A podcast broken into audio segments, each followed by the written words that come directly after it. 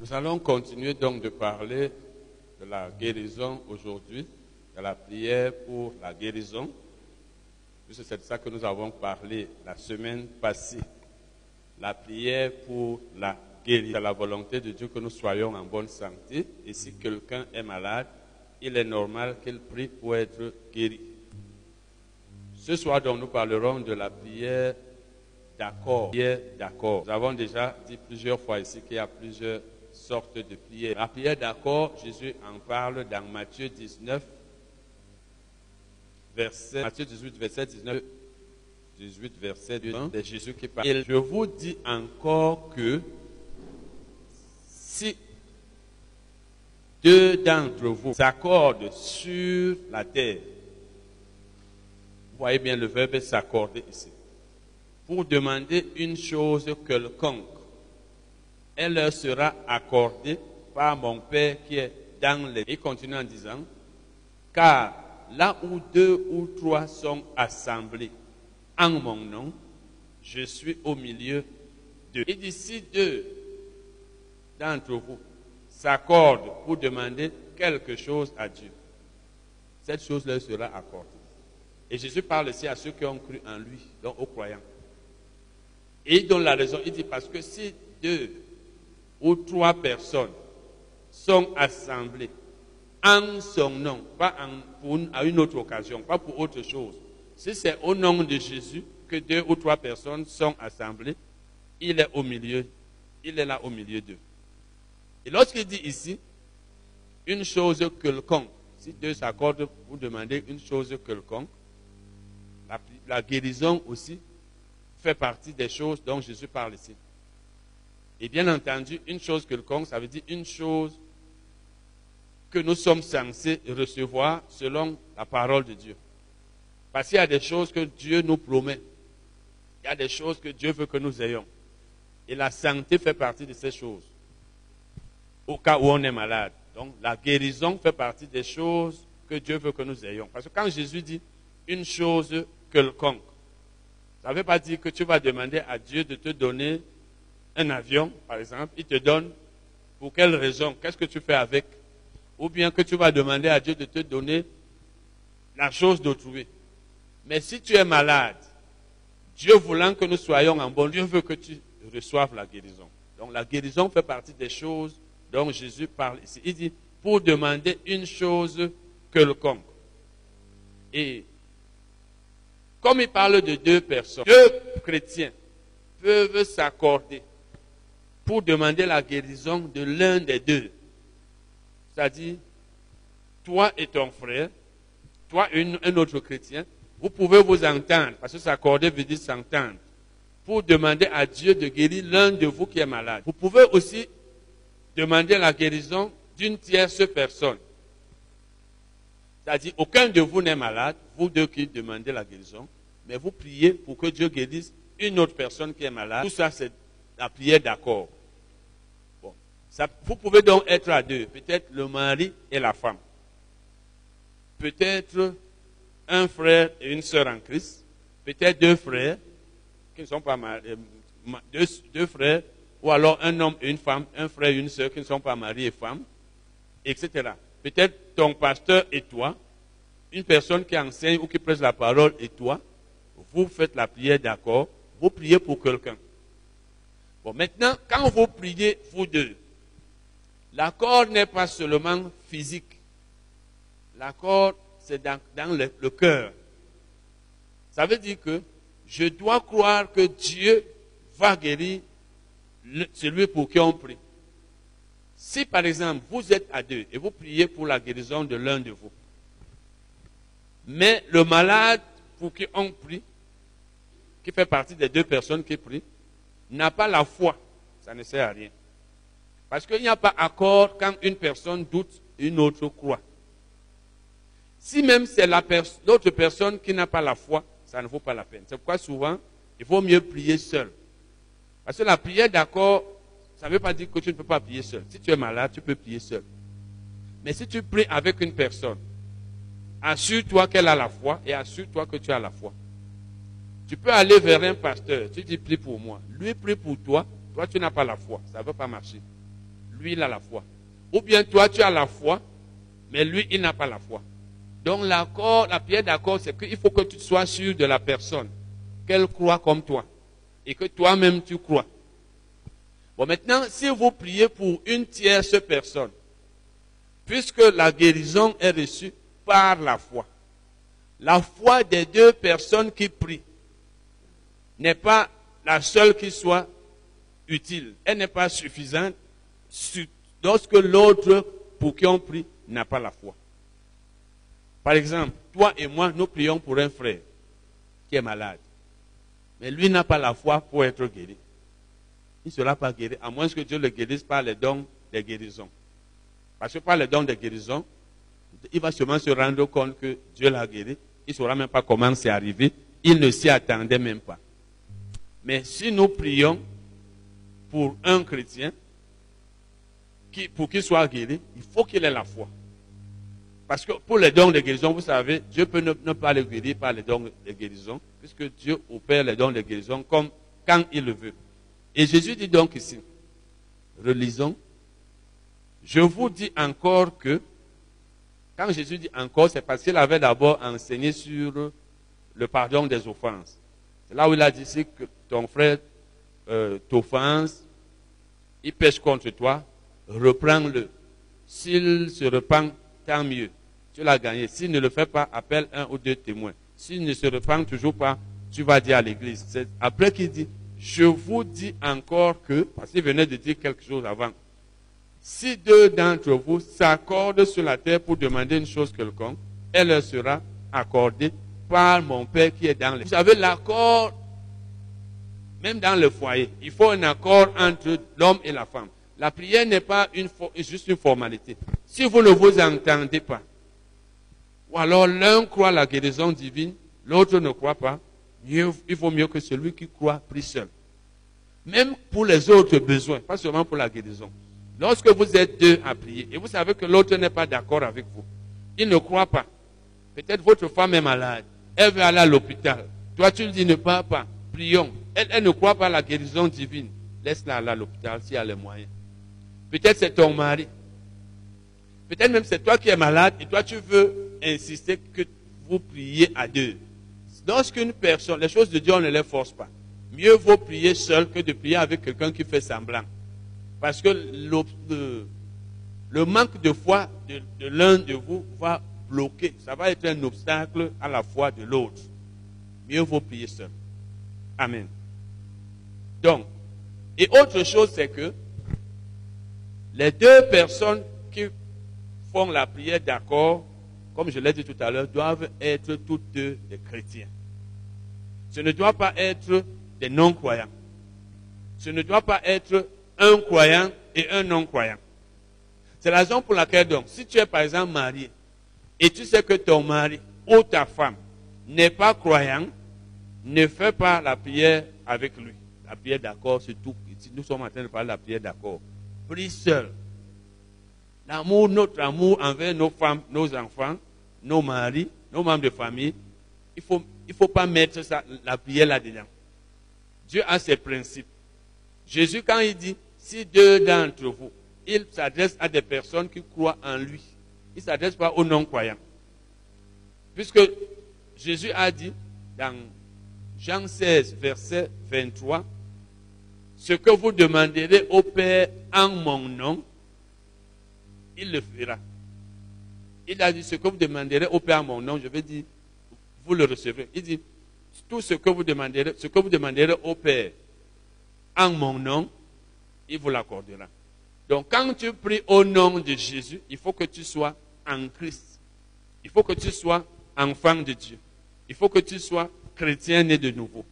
Donc les deux personnes qui font la prière d'accord doivent être des chrétiens. Si l'une des deux n'est pas croyante, il vaut mieux que celle qui est croyante prie seule. Et si les deux ne sont pas croyantes, ça ne vaut pas la peine. Et ça, me, fait donc penser à... J'entends souvent parler des cultes écuméniques où on dit que des assemblées les, uns, les, membres des unes croyant en Jésus, les autres ne croyant pas, prient ensemble. Parce qu'on dit, non, nous servons un même Dieu. Par exemple, tu es d'une église qui croit en Jésus-Christ. Une église de personnes nées de nouveau. Tu, tu pries avec des gens qui croient en Marie. Ou alors en des personnes qui ne sont pas nées de nouveau.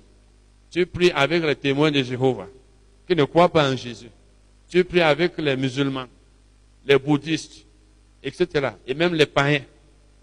Enfin, même peut-être même les athées. Bon, pour les athées, je ne pense pas qu'ils prient pour. Ils prient parce qu'un athée, lui, ne croit même pas en l'existence de Dieu. Donc, il ne peut pas adresser sa prière à Dieu. J'apprends souvent que les églises organisent de telles réunions de prière. Au nom de qui vont-elles donc prier? À qui vont-ils adresser, ou alors vont-elles adresser leur prière? Puisque toute prière, nous l'avons vu ici il y a quelques semaines, toute prière doit être adressée à Dieu, il y a quelques jours même, au nom de Jésus. Toute prière doit être adressée à Dieu au nom de Jésus. Quand je prie, je m'adresse à Dieu et je dis, fais-moi telle chose, accorde-moi telle chose, donne-moi telle chose au nom de Jésus. Celui qui ne connaît donc pas Jésus, celui qui n'est pas connu par Jésus, comment va-t-il dire à Dieu, donne-moi ceci, telle chose, fais ceci au nom de Jésus Il faut être en Christ, il faut être né de nouveau. Parce que Jésus est le médiateur entre Dieu et les hommes. Et si tu n'es pas né de nouveau, tu n'as pas Jésus pour médiateur. C'est pourquoi les non-croyants ne sont pas censés prier au nom de Jésus. Dieu n'existe même pas leur prière. Nous allons lire un, passage de la Bible. Un passage, c'est dans Jean. Jean 9, verset 31. Jean 9, verset 31. Jean 9, verset 31. Vous vous rappelez, à partir des premiers versets, il y avait un aveugle né. Et Jésus l'a guéri. Il y a des gens qui étaient surpris. Les uns disaient cet homme n'était pas de Dieu, donc Jésus. Chacun disait ce qu'il voulait. Ils ont posé beaucoup de questions à celui-là qui, venait d'être guéri. Et le voici qui dit donc, parce que certaines personnes disaient que Jésus n'était pas de Dieu.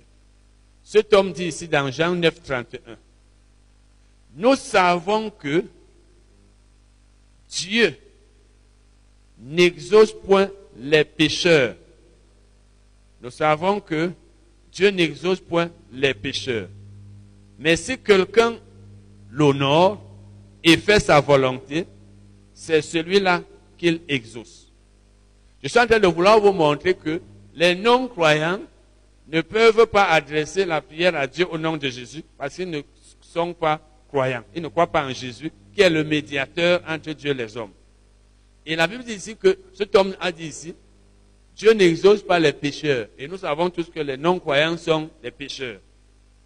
Les croyants étaient pécheurs, mais ne le sont plus, puisque la Bible dit dans euh, Romains 5, verset 8 que Dieu prouve son amour envers nous en ce que lorsque nous étions encore des pécheurs, Christ est mort pour nous.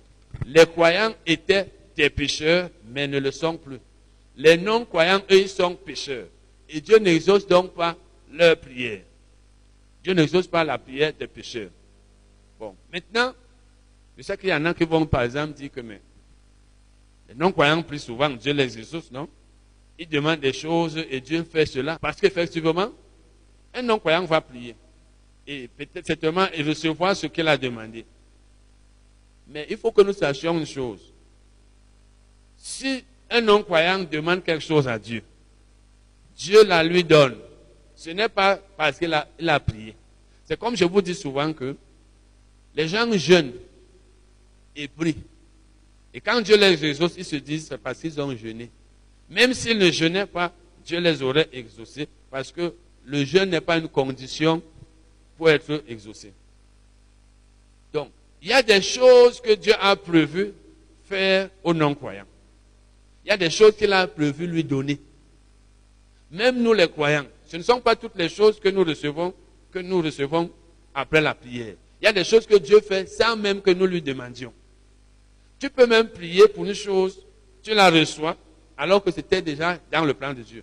Je vous donne un exemple. Qu'est-ce que la Bible dit? Dans le psaume 145, verset 9. Psaume 145, verset 9. La Bible dit que Dieu est bon envers tous. et ses compassions s'étendent sur toutes ses œuvres. Dieu est bon envers tous. Donc envers tous les hommes. Comme il est bon envers tous. Prenez le cas des, non-croyants, des païens. Ils se marient. Est-ce parce qu'ils ont prié? Ils trouvent des emplois. Est-ce parce qu'ils ont prié? Ils respirent même. Dieu leur donne la respiration comme il la, donne à ceux qui le servent. Donc il y a des choses que nous avons tous, je peux dire automatiquement, sans que nous prions. Si donc le non-croyant prie, il va recevoir ces choses non parce qu'il a prié, mais parce que Dieu a prévu cela. Et la Bible dit ici dans Matthieu 5, verset 45, à la fin du verset, Matthieu 5, verset 45, c'est Jésus qui parle ici il a enseigné ici sur euh, l'amour, pour les ennemis. C'est là où il dit, à partir du verset 43, vous, vous avez appris qu'il a été dit, tu aimeras ton prochain et tu haïras ton ennemi. Mais moi, je vous dis, etc. Et il dit, verset 45 vers la fin, parlant de Dieu, Jésus dit, il fait lever son soleil sur les méchants et sur les bons et fait pleuvoir sur les justes et sur les injustes.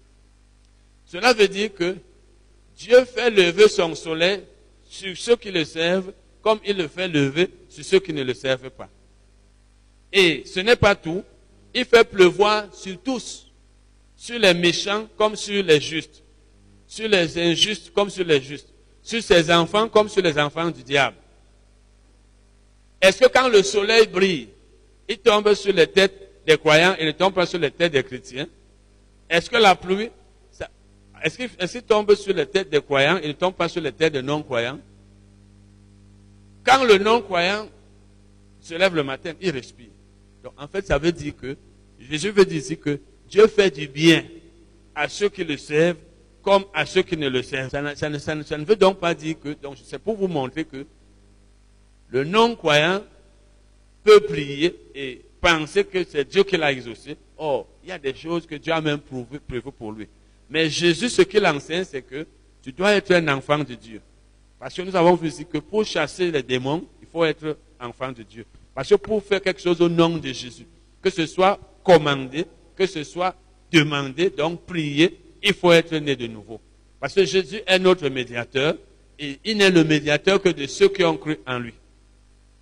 Donc, c'est pourquoi donc, quand tu es croyant, tu dois prier au nom de Jésus et Dieu t'exauce. Donc lorsque vous êtes deux, vous voulez faire la prière d'accord, je vais être tous deux croyants. Et il faut dire que Jésus a dit, là où deux ou trois s'assemblent, il est au milieu d'eux. Il a dit deux ou trois.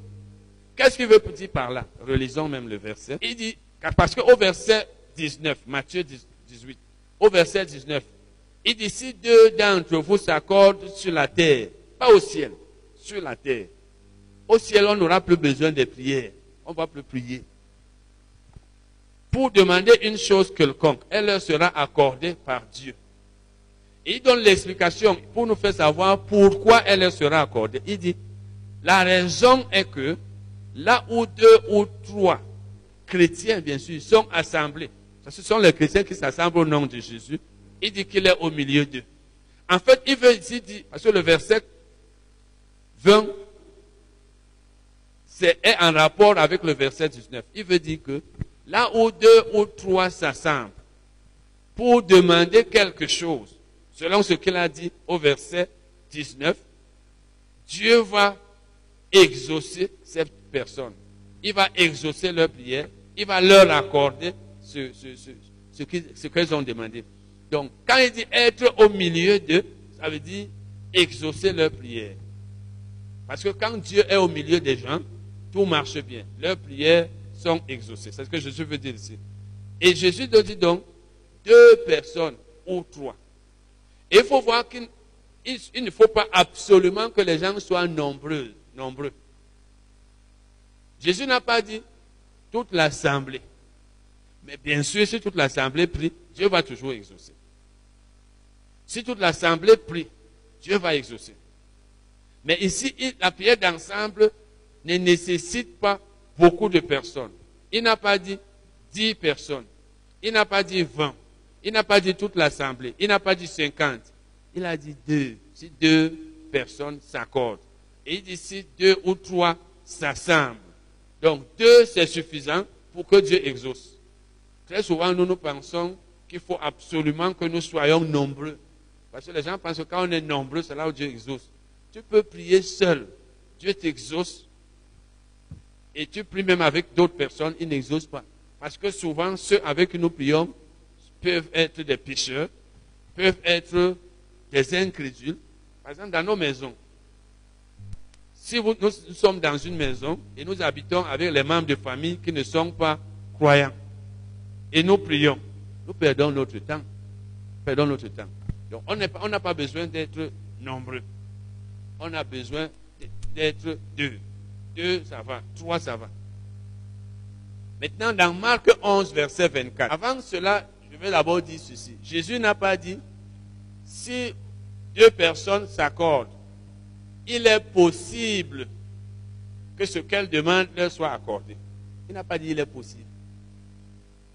Il n'a pas dit Dieu pourrait leur accorder cela. Il n'a pas dit peut-être.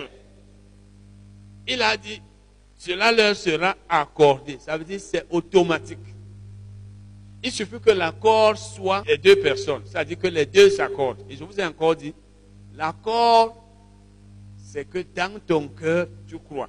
Si toi, tu es malade, prie seul, Dieu t'exauce. Mais si tu veux prier avec une personne pour ta guérison, assure-toi que la personne croit la guérison. Si elle ne croit pas, prie seul. Mieux vaut être seul que d'être, comme on dit souvent, mal accompagné. Bon, maintenant, dans Marc 11, verset 24, parce que les principes de la prière s'appliquent partout. Parce que même quand on dit que c'est la prière d'accord, lorsque deux personnes s'accordent, elle est en même temps une prière d'accord et une prière de la foi. Parce que la prière de la foi est basée sur les Écritures. Il faut que vous ayez la foi. Mais le fait qu'on parle de la prière d'accord ne veut pas dire qu'elle n'est pas la prière de la foi. Toutefois, qu'on prie pour recevoir quelque chose par la foi, c'est une prière de la foi. Donc une même prière peut être prière de la foi et en même temps prière d'accord, comme ici. Parce que ce n'est pas la foi que le malade sera guéri. Et dans Marc 11, donc, verset 24, dans Marc 11, verset 24, Jésus a dit, tout ce que vous demanderez en priant, croyez que vous l'avez reçu et vous le verrez s'accomplir. Tout ce que vous demanderez en priant. Croyez que vous l'avez reçu et vous le verrez. Nous savons que croire veut dire avoir la foi. Donc Jésus est en train de dire, tout ce que vous demanderez en priant, ayez la foi que vous l'avez reçu. Et j'étais donc en train de dire, la prière ne doit pas être une simple formalité. Vous vous rappelez, on a déjà vu ça ici, je vous ai déjà parlé ici de ce qui s'est passé dans l'église primitive, dans Acte 12. Pierre était enfermé, Pierre était enfermé en prison. L'église priait. Un ange est allé le libérer. Et quand il, rentre, il part là où l'église était assemblée. Une fille appelée Rhoda, Rhoda, va d'abord, il voit que c'est Pierre, parce qu'il avait cogné, il avait frappé. Il va leur dire, Pierre est sorti de prison, Pierre est là à la porte. Ils ont dit non, c'est son fantôme, ce n'est pas lui. Pourtant, il priait. Il priait sans croire. Donc, je suis en train de dire que la prière ne doit pas être une formalité qu'on prie pour prier. Jésus a dit, demandez et vous recevrez afin que votre joie soit parfaite. Il faut que nous prions pour recevoir. Si nous prions et nous n'avons pas de bons résultats, ça ne vaut pas la peine de prier. Quand il faut faire une prière pour demander quelque chose. Donc Jésus a dit dans Marc 11, verset 24, tout ce que vous demanderez en priant, croyez. Donc ayez la foi que vous l'avez reçue et vous le verrez s'accomplir. Ayez la foi que vous avez reçu la chose là et elle vous sera accordée. Ça peut être demain, ça peut être tout de suite, mais elle vous sera accordée. Bon, maintenant, vous êtes en train de prier à deux. Vous priez à deux. L'un de vous a la foi, l'autre n'a pas la foi. Ça ne vaut pas la peine. Il n'y a pas accord. Il n'y a pas accord quand une personne doute et quand une autre et l'autre croit. Il n'y a pas accord même quand il n'y a pas d'entente entre les chefs. Pourquoi? Lorsque vous êtes mariés, parce que très souvent les mariés prient ensemble, efforcez-vous. Ce n'est pas seulement pour la prière, c'est normal même. Mais efforçons-nous de nous entendre. Ne sois pas une personne qui, peut-être un homme qui maltraite sa femme, un homme qui n'écoute pas sa femme, qui ne l'écoute dans aucun point, sur aucun point. Vous êtes toujours dans la mésentente. Toi, tu crois à quelque chose, elle, elle ne croit pas. Ou bien elle, elle croit, toi, tu ne crois pas. Mais vous priez maintenant pour cette chose-là. Il faut que vous vous assuriez que la personne a la foi. Je vous ai donné ici, euh, je vous ai raconté ici l'histoire d'un frère qui m'avait dit, il y a plusieurs années, c'est un frère qui venait même là où j'enseignais à Mangué, il m'avait dit qu'il lui avait été dit à l'hôpital qu'il avait le VIH. Et quand il a dit ça à son pasteur, son pasteur a dit, ah, ça veut dire que toi, tu ne vas jamais te marier. Cela veut dire, tu ne seras jamais guéri. Si donc un pasteur ne croit pas à la guérison divine, ou ne croit pas que Dieu puisse guérir telle maladie, il ne faut pas que le malade en question aille voir ce pasteur pour la prière. Donc quand vous savez qu'une personne n'est pas d'accord, ou ne croit pas à un enseignement biblique, ou ne croit pas à une prière, ne va pas faire la prière avec elle. Même si c'est un chrétien. Donc la prière ne doit pas être juste une formalité.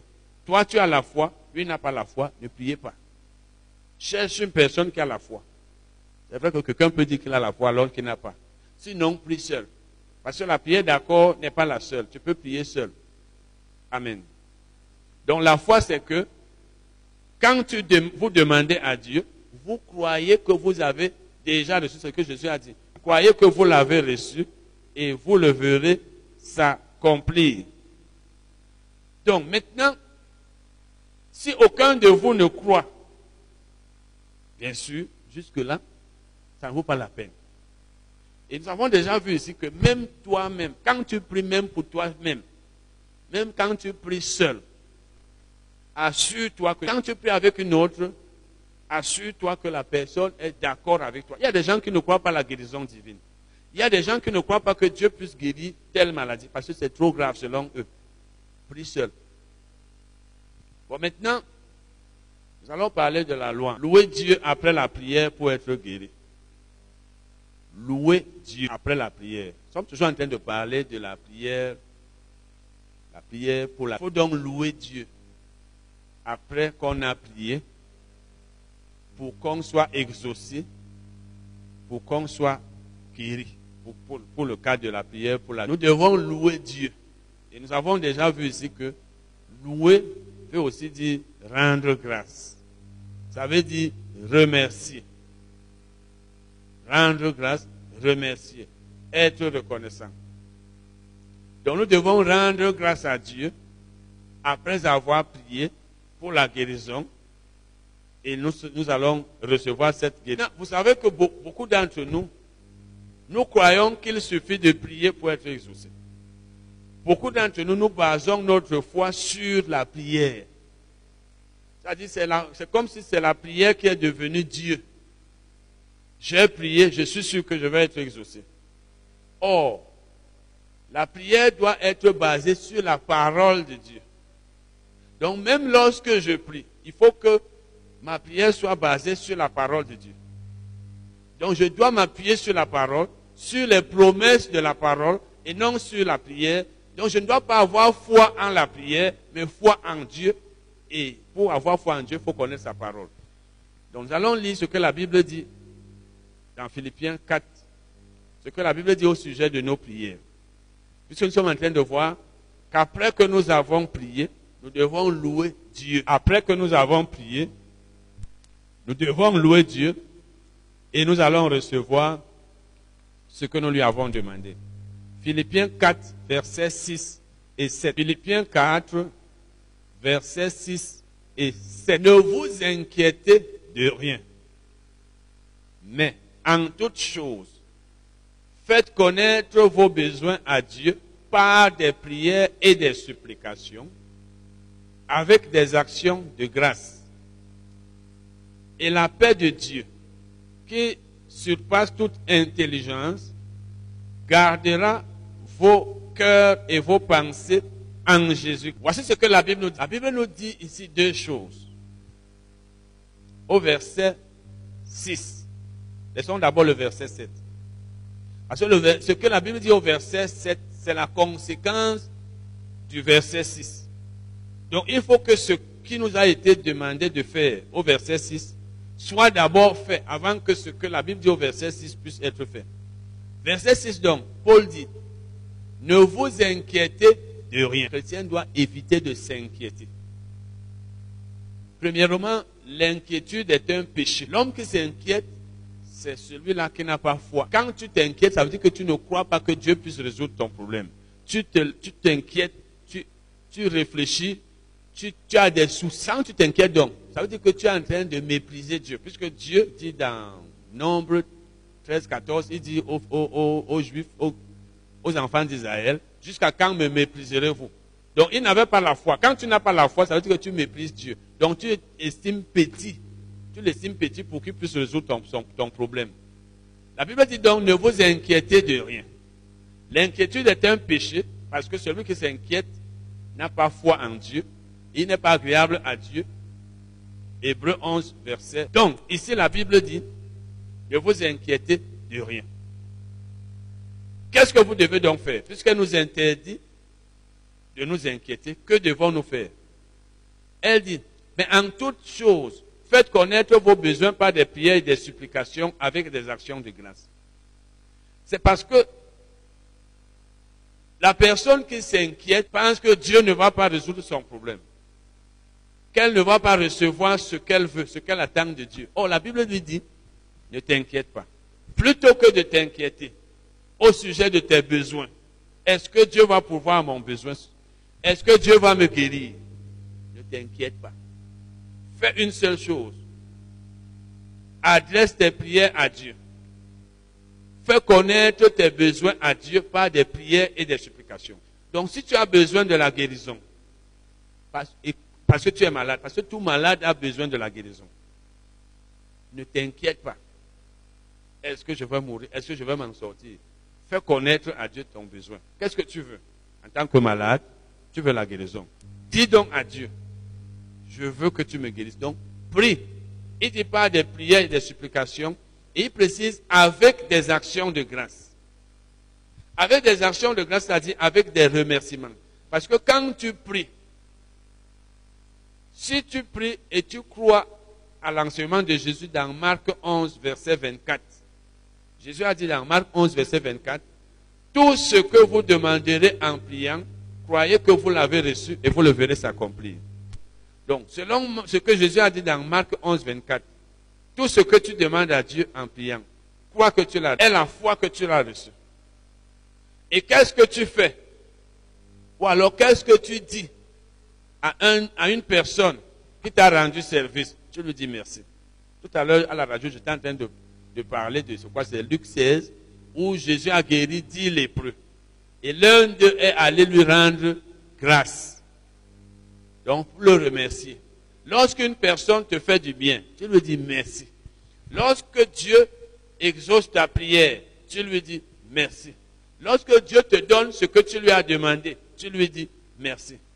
Maintenant donc, quand tu pries, étant malade, si tu crois vraiment tu acceptes l'enseignement de Jésus dans Marc 11, 24. Tu crois que tu as reçu la guérison parce qu'il a dit, tout ce que vous demanderez en priant, croyez que vous l'avez reçu. Celui qui croit qu'il a reçu la chose qu'il a demandé à Dieu va lui rendre. Mais il n'a pas encore vu, hein, parce que Jésus a dit, croyez que vous l'avez reçu et vous le verrez s'accomplir. Si tu demandes à Dieu de te guérir, crois que tu as reçu la guérison et tu verras la guérison se manifester. Il dit, tu verras. Mais en attendant que tu vois, toi, tu dois rendre grâce parce que tu crois. Donc la foi doit être suivie d'action. Et c'est ce que la Bible appelle encore la louange. Donc tu dois louer Dieu. C'est comme Abraham. Parce qu'il y a des, choses que nous devons considérer comme ayant déjà été reçues par nous. Le sont soit parce que, nous devons avoir la foi que nous avons reçu les choses de Dieu, soit parce que nous les lui avons demandées, soit parce qu'il nous les a promises. Si Dieu t'a promis quelque chose, tu, tu dois déjà lui rendre grâce, comme si tu l'avais reçu. Si tu as demandé quelque chose à Dieu, tu dois déjà lui rendre grâce si tu as la foi, selon Marc 11, 24. Par exemple, la Bible dit qu'Abraham, il, il louait Dieu.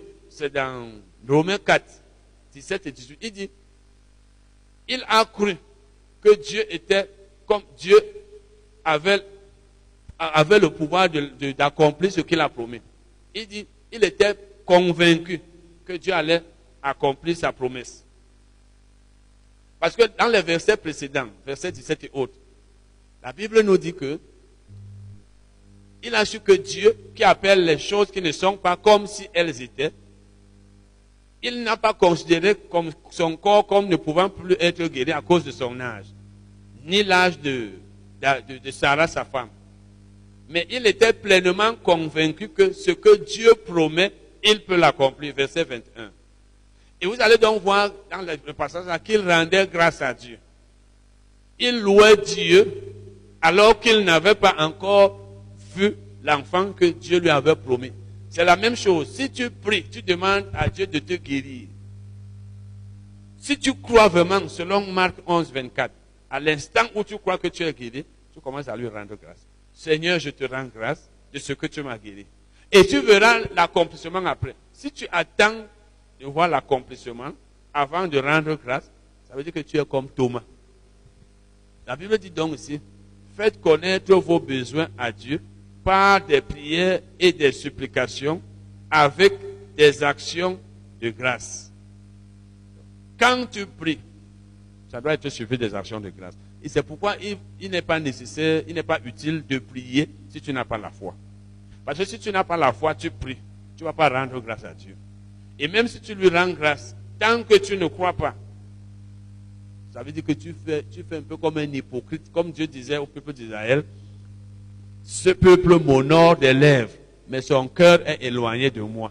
Quand tu n'as pas la foi, quand tu n'es pas pleinement convaincu que ce que tu as demandé à Dieu, tu l'as reçu. Tu, n'as pas la paix. Parce que la Bible dit dans, c'est dans Ésaïe 26, verset 3 que à, celui qui est ferme dans ses sentiments, Dieu assure la paix. Quand tu as la paix du cœur, tu es tranquille, tu es content, alors que tu n'as pas encore reçu la chose. C'est ça la foi. Tant que tu as des doutes, tant que tu as, tu as de l'inquiétude, tu réfléchis. Tu vas à gauche, tu penses à gauche, à droite, comme la Bible dit que celui qui, qui, demande à Dieu qu'il ne doute pas. Parce que si quelqu'un doute, ça, c'est dans Jacques 1, verset 7 et 8. Il est comme quelqu'un qui est, il est emporté à, à gauche et à droite. Donc, quand tu pries, par moment, tu penses, Peut-être Dieu ne m'a pas exaucé. Peut-être faut que j'essaie d'aller à l'hôpital. Peut-être faut que je fasse ceci. Ça veut dire que tu n'as pas la foi. Mais quand tu as déjà la paix, tu es déjà tranquille, tu es déjà content, tu es déjà satisfait, alors que tu n'as pas encore vu la manifestation, là tu as la foi. Et c'est là où tes actions de grâce vont être utiles. Vont être utiles parce que si tu rends grâce à Dieu des lèvres, alors que dans ton cœur tu doutes, alors que dans ton cœur tu n'es pas convaincu, tu n'es pas sûr, parce que la foi, c'est une ferme assurance. Si tu es sûr, alors rends grâce à Dieu. Rends grâce à Dieu.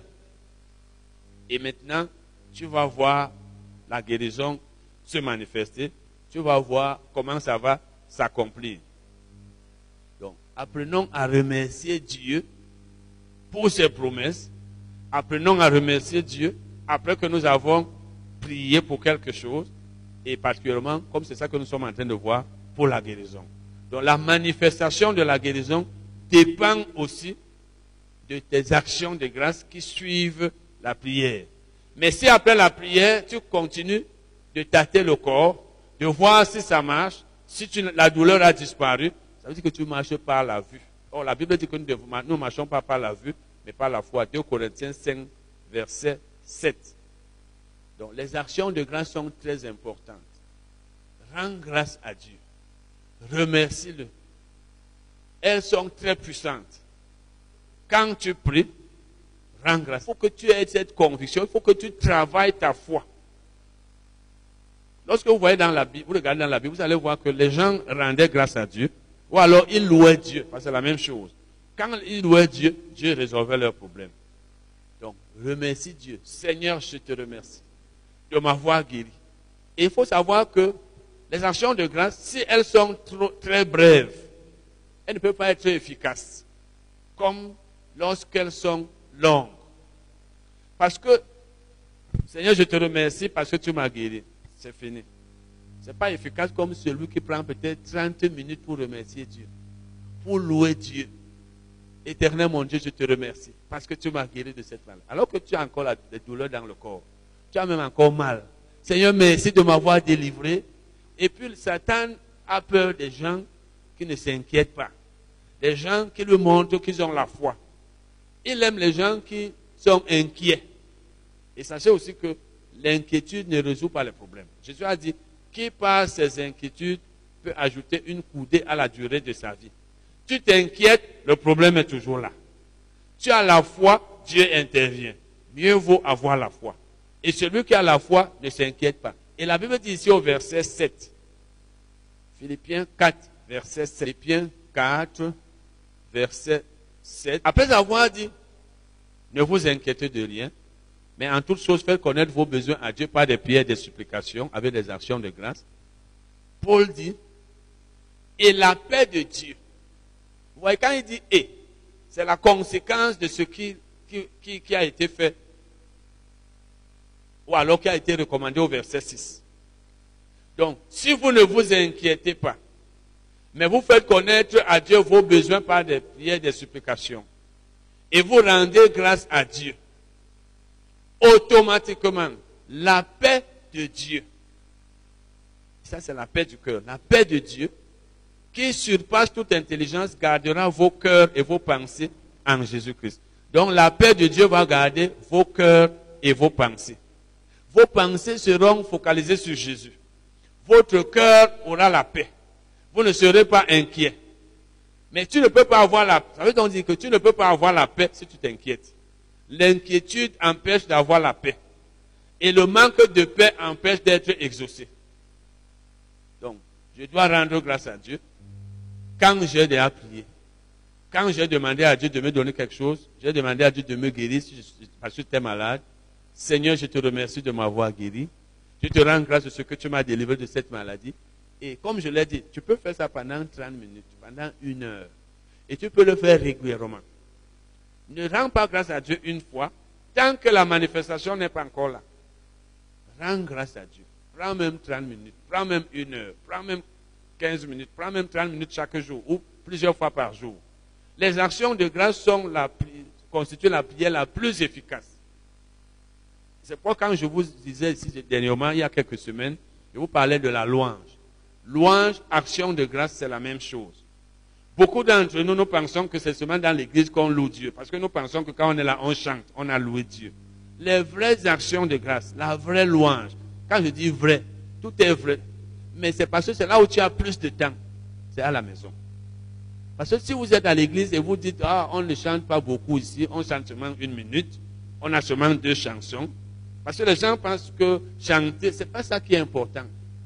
Quand nous louons Dieu par les chansons, ce qui est important, c'est que nous sommes en train de le louer. Et nous pouvons le faire en dix minutes.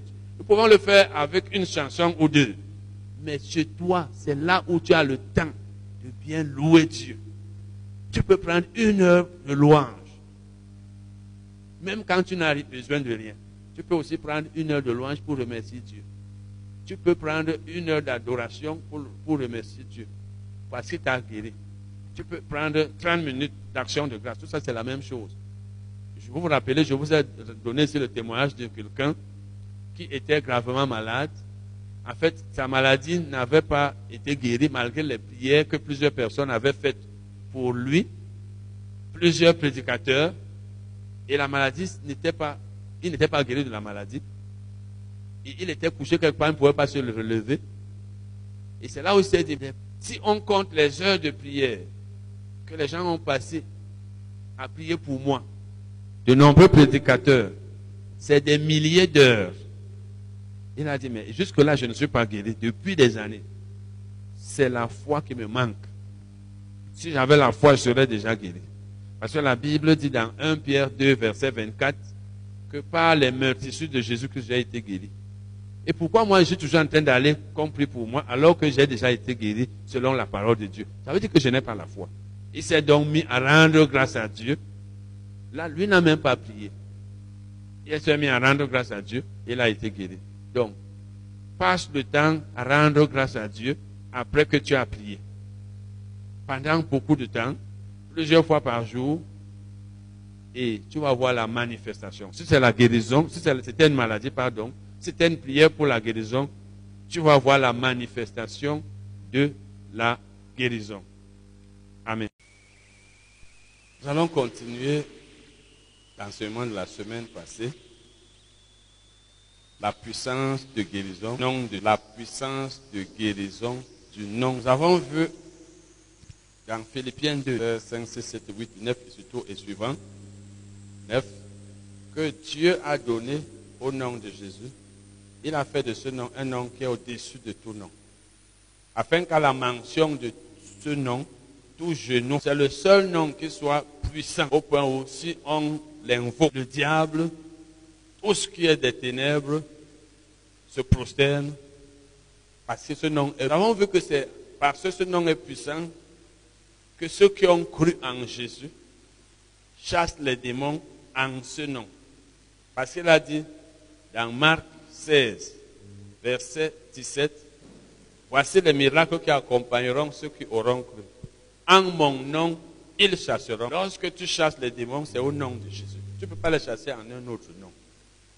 Et tu ne peux pas les chasser sans citer ce nom. Tu dis seulement, démon sort. C'est le nom de Jésus qui effraie les démons.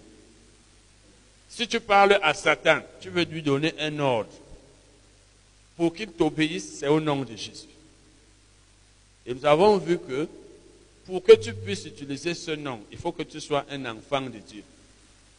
Parce qu'il appartient, ce nom-là, à tous les enfants de Dieu, à chaque enfant de Dieu. Le jour où tu nais de nouveau, à l'instant même où tu nais de nouveau, tu reçois Jésus comme Seigneur et Sauveur, tu peux déjà utiliser ce nom. Tu n'as pas besoin de passer des mois, des années dans l'église. Parce qu'il y en a qui pensent que quand on a mis l'homme dans l'église, c'est là où on peut faire ceci, cela. Les droits que nous avons reçus en tant que chrétiens, nous les avons reçus le jour même où nous avons confessé Jésus comme Seigneur Sauveur. Donc depuis ce jour-là, à l'instant même, tu pouvais déjà utiliser le nom de Jésus. Nous avons vu que c'est parce que ce nom est puissant et qui nous a été donné que quand nous prions, nous prions au nom de Jésus. Et nous nous adressons à Dieu. Nous, disons à Dieu, Seigneur, fais ceci pour moi au nom de Jésus. Mais là, c'est parce que Jésus est notre médiateur. Il est notre, il est celui qui, il est notre médiateur. Il est le seul médiateur entre Dieu et les hommes. C'est pourquoi Dieu exauce les prières au nom de Jésus. Mais là, ce n'est pas parce que le nom est puissant. Ce nom n'est pas puissant devant Dieu. Mais il est puissant devant le diable. C'est la puissance du nom de Jésus qui fait que lorsque tu parles au diable, tu prononces ce nom, il a peur de toi. Si tu es en Christ, parce que si tu n'es pas en Christ, comme les fils de Séva dans Acte 19, tu veux utiliser le nom de Jésus, Satan sait que toi-même tu n'es pas en Christ. Donc c'est ce que nous étions en train de voir la semaine passée. Nous avons lu Jean 14, versets 13 et 14. Jean 14, versets 13 et 14, où Jésus a dit, ce que vous demanderez, tout ce que vous demanderez, je le ferai.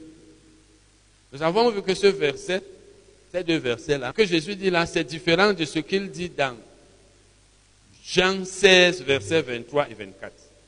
Parce que ici, dans Jean 14, versets 13 et 14, Jésus dit, ce que vous demanderez, je le ferai. Il n'a pas dit ce que vous demanderez au Père. Donc ici, il ne parlait pas de la prière. Et nous avons vu que le verbe grec traduit là par demander signifie réclamer, exiger. Donc ici, ce il ne s'agit pas de dire à Dieu, fais quelque chose. Mais il s'agit de réclamer ce qui nous appartient en tant qu'enfant de Dieu et que le diable retient. Parce que quand une personne est malade, c'est le diable qui retient sa santé, c'est le diable qui l'a rendu malade. Et nous avons vu des cas, par exemple, dans Acte 3, où Pierre a dit au boiteux, je n'ai ni or ni argent, mais ce que j'ai, je te le donne, au nom de Jésus-Christ. Donc il a réclamé la guérison de ce malade, et par la foi en Jésus-Christ, ce malade a été guéri. Donc Satan a peur du nom de Jésus. Tu n'as pas besoin d'appeler un pasteur pour qu'il chasse Satan au cas où il fait quelque chose. Toi-même, en tant que chrétien, tu as la même autorité que le pasteur. Vous qui venez ici, je pense que vous n'avez plus à réfléchir là-dessus. On l'a toujours dit ici. Nous sommes ici dans ce ministère pour vous aider à grandir, pour que vous puissiez résoudre vos problèmes, même si votre dirigeant n'est pas là, même si votre enseignant n'est pas là, même si votre pasteur n'est pas là. Parce que, je vous ai toujours dit, le pasteur, le prédicateur, l'enseignant est plus avancé que vous au niveau du ministère. Lorsqu'il faut qu'il remplisse son ministère, s'il a été appelé. Le pasteur sait diriger l'église plus que toi, s'il a été appelé. Il a le don de gouverner. L'enseignant sait enseigner plus que toi, s'il a été appelé. Mais quand il faut exercer ses droits, il n'y a pas de différence entre un pasteur et un simple chrétien. Le diable n'a pas plus peur du pasteur, de l'apôtre, que d'un simple chrétien. Donc, tu dois connaître tes droits que tu as en Christ. Nous allons donc continuer. Lisons Romains 12, verset 1. Romains 12, verset 1.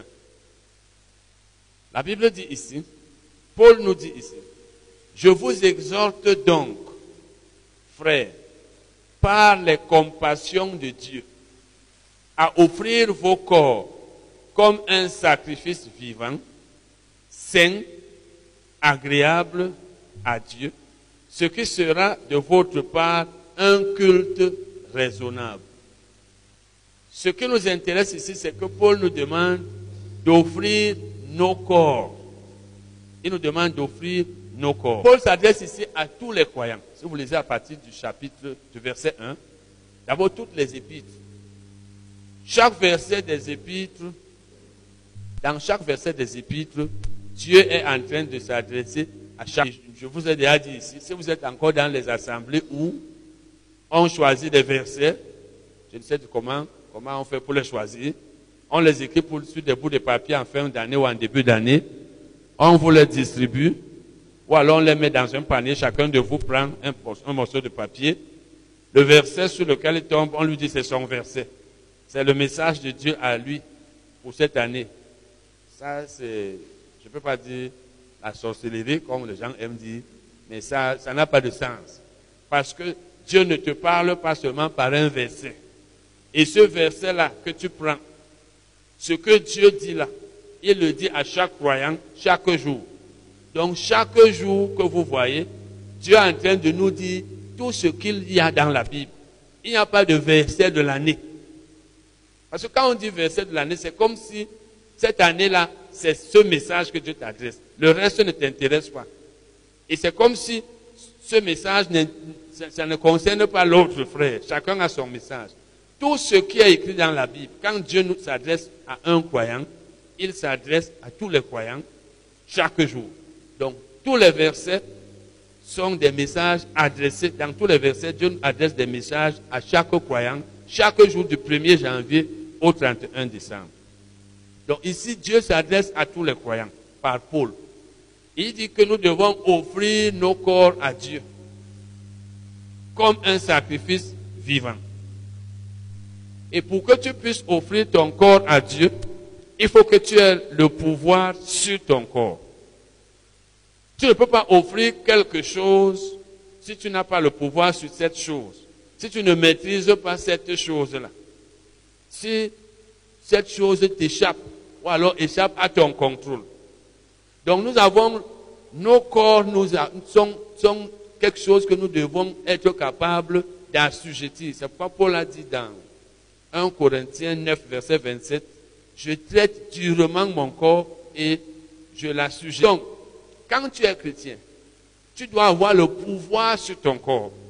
le pouvoir de le gouverner, de l'amener à faire telle ou telle chose, de l'empêcher de faire telle ou telle chose. Donc tu as des droits sur ton corps.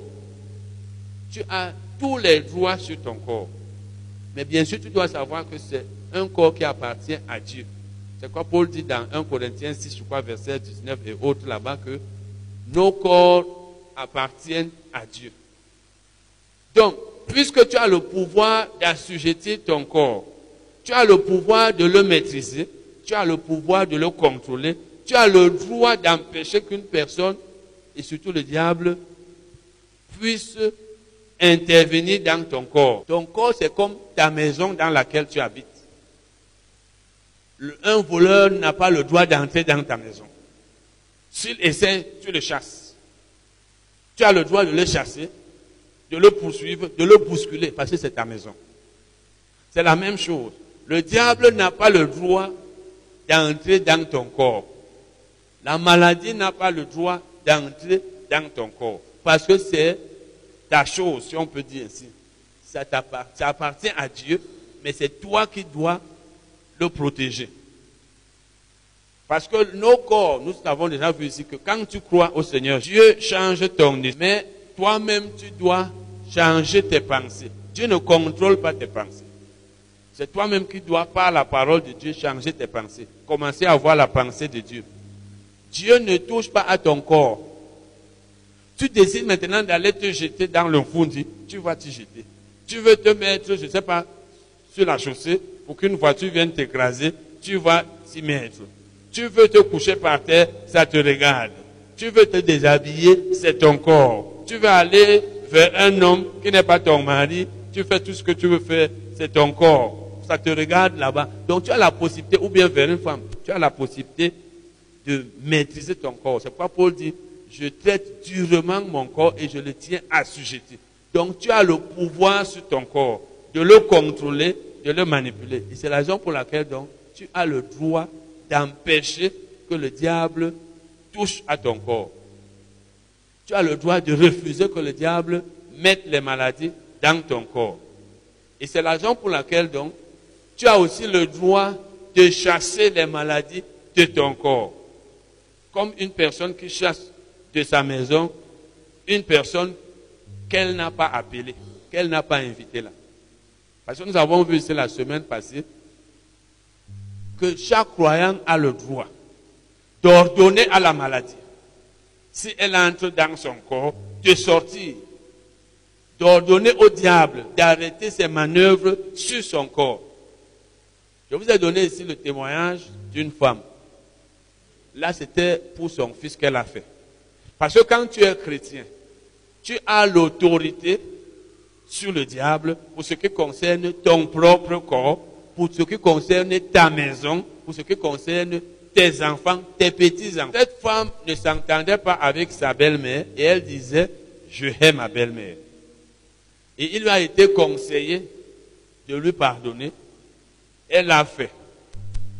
Et entre-temps, elle avait un fils, un enfant qui souffrait de l'épilepsie. Et lorsqu'elle a pardonné, en pardonnant, elle a fermé les portes à Satan. Parce que le manque de pardon est une porte ouverte, comme tout, tout péché. Et là donc, il, a, il lui a été demandé d'ordonner à Satan d'arrêter ses manœuvres sur son enfant. Parce que les portes étaient déjà fermées au diable. Et elle a dit, Satan, je marche maintenant dans l'amour, je t'ordonne au nom de Jésus, ôte ta main de mon enfant. Et l'enfant a été guéri. Donc, tu as l'autorité sur Satan quand il veut toucher à ton corps ou s'il l'a même déjà touché. Tu as le droit de chasser la maladie de ton corps en disant, toi, cette maladie, je t'ordonne de sortir de mon corps au nom de Jésus. Tu as le droit de dire à Satan, ôte ta main de mon corps. ôte ta main de mon enfant. Au nom de Jésus. Parce que l'autorité en Christ appartient à chaque chrétien. Et si tu réussis à le faire, c'est parce que le nom de Jésus est puissant. C'est par ce nom que nous chassons les démons. C'est grâce à ce nom que nos prières sont exaucées. C'est par ce nom que nous, donnons tout ordre à Satan. Si tu dis au nom, si tu ne dis pas au nom de Jésus, Satan n'a pas peur. Les gens ont ajouté leur mot aujourd'hui au nom puissant de Jésus. Le nom de Jésus est puissant, que tu le dises ou pas. Je ne sais pas pourquoi nous aimons trop ajouter les choses. Dans la Bible, vous n'allez pas voir que au nom puissant de Jésus. In the mighty name of Jesus. Il est déjà puissant. C'est pas à toi de dire. C'est pas quand tu vas dire au nom puissant de Jésus que Satan va savoir qu'il est puissant. Bon, mais c'est de, vous savez que l'église fonctionne aussi comme ça. Quand quelqu'un crée une chose, tout le monde fait. Et à la fin, c'est un peu comme si tu es obligé de faire. Au nom de Jésus-Christ de Nazareth, lève-toi et marche. Et cet homme s'est levé. Au nom de Jésus, dans Acte 16, Paul chasse l'esprit de divination. Au nom de Jésus, sors. Et il est sorti. Amen. Mais il faut que tu connaisses tes droits. Quand tu es chrétien, tu dois connaître tes droits. Tu dois connaître ton autorité que tu as en Christ. Tu dois savoir que Satan est en bas, toi tu es en haut. Sur le plan de la hiérarchie spirituelle. Toi tu es assis à la droite de Dieu avec Jésus. Satan est sous tes pieds. Un peu comme le chef de l'État est en haut et il y a en bas des petites, des personnes de, bas niveau. Quand le chef de l'État ou alors un général d'armée parle à un sergent ou à un caporal, il le respecte. Il ne peut pas discuter. Donc sur le plan spirituel, nous sommes au-dessus de Satan. Quand nous parlons, il sait que nous sommes ses chefs. Puisque Jésus est le chef de l'Église, la tête de l'Église, et Dieu a mis Satan sous nos pieds, et nous, nous sommes un corps avec Jésus. Donc tu dois connaître tes droits de chrétien. Tu dois connaître ton autorité. Tu dois savoir que Satan a peur de toi. Tu dois savoir que tout ce qui vient de Satan est assujetti ou alors sera assujetti au nom de Jésus si tu l'invoques. Premièrement, donc, tu dois connaître tes droits. Deuxièmement, donc tes droits, ton autorité. Et en plus, tu dois croire à cela. Parce qu'on peut t'enseigner ces choses, mais tu ne crois pas. Et vous savez que si tu ne crois pas ce que la parole de Dieu dit, elle ne marchera jamais pour toi. La parole de Dieu ne marche que pour celui qui y croit. Parce qu'il y a deux catégories de chrétiens, deux groupes de chrétiens. Il y a les ignorants et il y a les incrédules. Bon, c'est vrai que on peut même dire, même pas les, les incrédules, eux c'est les désobéissants. Parce que l'incrédulité qui veut dire le manque de foi peut être causée par l'ignorance. Tu ne sais pas ce que la Bible dit. Tu vas toujours douter. Parce que tu ne sais pas. Tu ne peux pas avoir la foi quand tu ne sais pas ce que la Bible dit. Avoir la foi, c'est d'abord connaître ce que la Bible dit et accepter cela. Donc, mais une, personne peut aussi être ignorante ou alors incrédule, alors qu'elle n'est pas ignorante, mais elle n'accepte pas ce qu'on lui enseigne. Donc, il faut que tu saches que tu as l'autorité sur Satan, que tu as l'autorité sur toutes les œuvres de Satan, et que tu acceptes cela. Parce que quand tu raisonnes, parce que beaucoup de chrétiens raisonnent, le raisonnement n'est pas la voix du Saint-Esprit. La Bible, c'est quelque chose que tu dois chercher à comprendre. Quand tu comprends la Bible, accepte ça comme un, on pourrait dire, un fan, un fan, un fan. Parce que ce que la Bible dit est toujours vrai. Tout ce que nous devons chercher à, faire, c'est comprendre la Bible. Quand tu comprends déjà la Bible, tu prends ta Bible, tu vois que la Bible dit que j'ai l'autorité en Christ. Tu crois. Tu crois que c'est vrai et que ça va marcher. Tu ne réfléchis pas, tu ne doutes pas. Tu ne compares pas ton cas au cas d'une autre personne. Parce qu'il y a des gens qui aiment toujours dire, bon, mais nous voyons les gens qui, qui ont fait ça, frère, ça n'a pas marché. C'est ton problème là, c'est son problème là-bas. Ne pense jamais que si quelqu'un n'a pas réussi dans la vie chrétienne, tu, pas, tu ne vas pas réussir. Si la parole de Dieu n'a pas marché pour telle personne, elle ne marchera pas pour toi. Tu ne maîtrises pas les cas des gens. Ne dis pas, mais même les hommes de Dieu, je vois souvent certains hommes de Dieu faire ceci, cela, ça ne marche pas. Je vous donne un petit témoignage. Ce n'est pas parce que je suis puissant. Il y a environ peut-être 6 ans, je rentre de la radio et une fille m'appelle. Elle me dit qu'elle a un, esprit de quoi, quoi là, un démon de quoi. Son père était une très grande autorité dans le pays. On dit à l'époque même, un temps, il travaillait à la présidence. Il est décédé. Il était dans leurs choses compliquées là, les sectes et autres. Alors cette femme était perturbée par un démon et elle voulait se suicider. Elle est venue à la maison avec sa mère elle avait un enfant. Ils habitaient à Bastos. Je pense qu'ils habitent même encore là-bas. Sa mère vient même souvent ici. Donc, son père était dans les pratiques magiques. On dit que chaque matin, il faisait le tour de la maison 50 fois, le tour de la concession. Il fait le tour, même s'il pleut. C'est une longue histoire. Et je suis donc, le même jour, elle a été délivrée dans mon bureau. Le même jour. Je leur ai dit, quand vous partez là-bas, parlez au diable. Elles l'ont fait. Je suis allé là-bas quelques semaines après, voir la maison. Il y avait même une chambre où personne n'entrait. Quand son père. C'est beaucoup de choses très mystiques dans leur maison. Mais ils m'ont dit que qu'elle a fait le tour de plusieurs prédicateurs. Elle est allée chez tel homme de Dieu.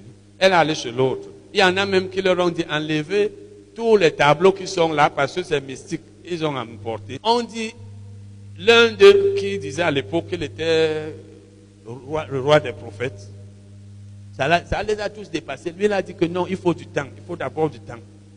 Mais en une soirée dans mon bureau, elle a été délivrée. Je suis seulement allé faire un tour là-bas et c'était fini comme ça. C'est pour vous dire quoi? Ce n'est pas parce que je suis fort, mais c'est parce que je sais que si quelqu'un a un démon, je n'ai pas besoin de savoir que tel pasteur a chassé, il n'est pas parti, tel, euh, tel prophète.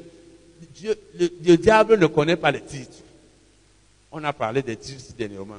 Le diable ne connaît pas, même Dieu n'est pas impressionné par les titres. Je suis apôtre.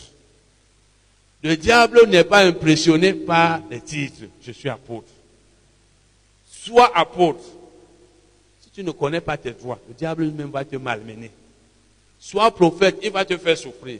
Mais sois un chrétien qui connaît, qui connaît ses droits, le diable aura peur de toi. Parce qu'il a peur du nom de Jésus et ce nom appartient à tout le monde. Donc, lorsqu'il faut exercer ton autorité, ne te dis pas, ça a dépassé même les pasteurs. Non, je connais même des hommes de Dieu qui ont essayé, ça n'a pas marché. Même notre pasteur, c'est nous qui pensons ici dans nos églises que le pasteur, c'est le pasteur, c'est une personne en principe appelée. S'il a, été appelé.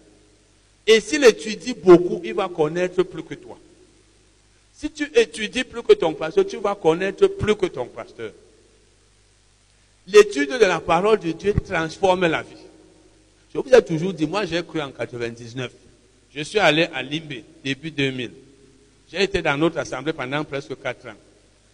Le premier livre que j'ai lu quand je venais de quoi, c'est une de mes ex-belles-sœurs qui me l'a offert, c'était la prière victorieuse de Kenneth Hagin. J'ai appris beaucoup de choses là. Elle m'a même offert une Bible. Et je n'ai pas connu les visites chez le pasteur. Pasteur prie pour moi. J'ai passé toute ma vie chrétienne. Je n'ai pas.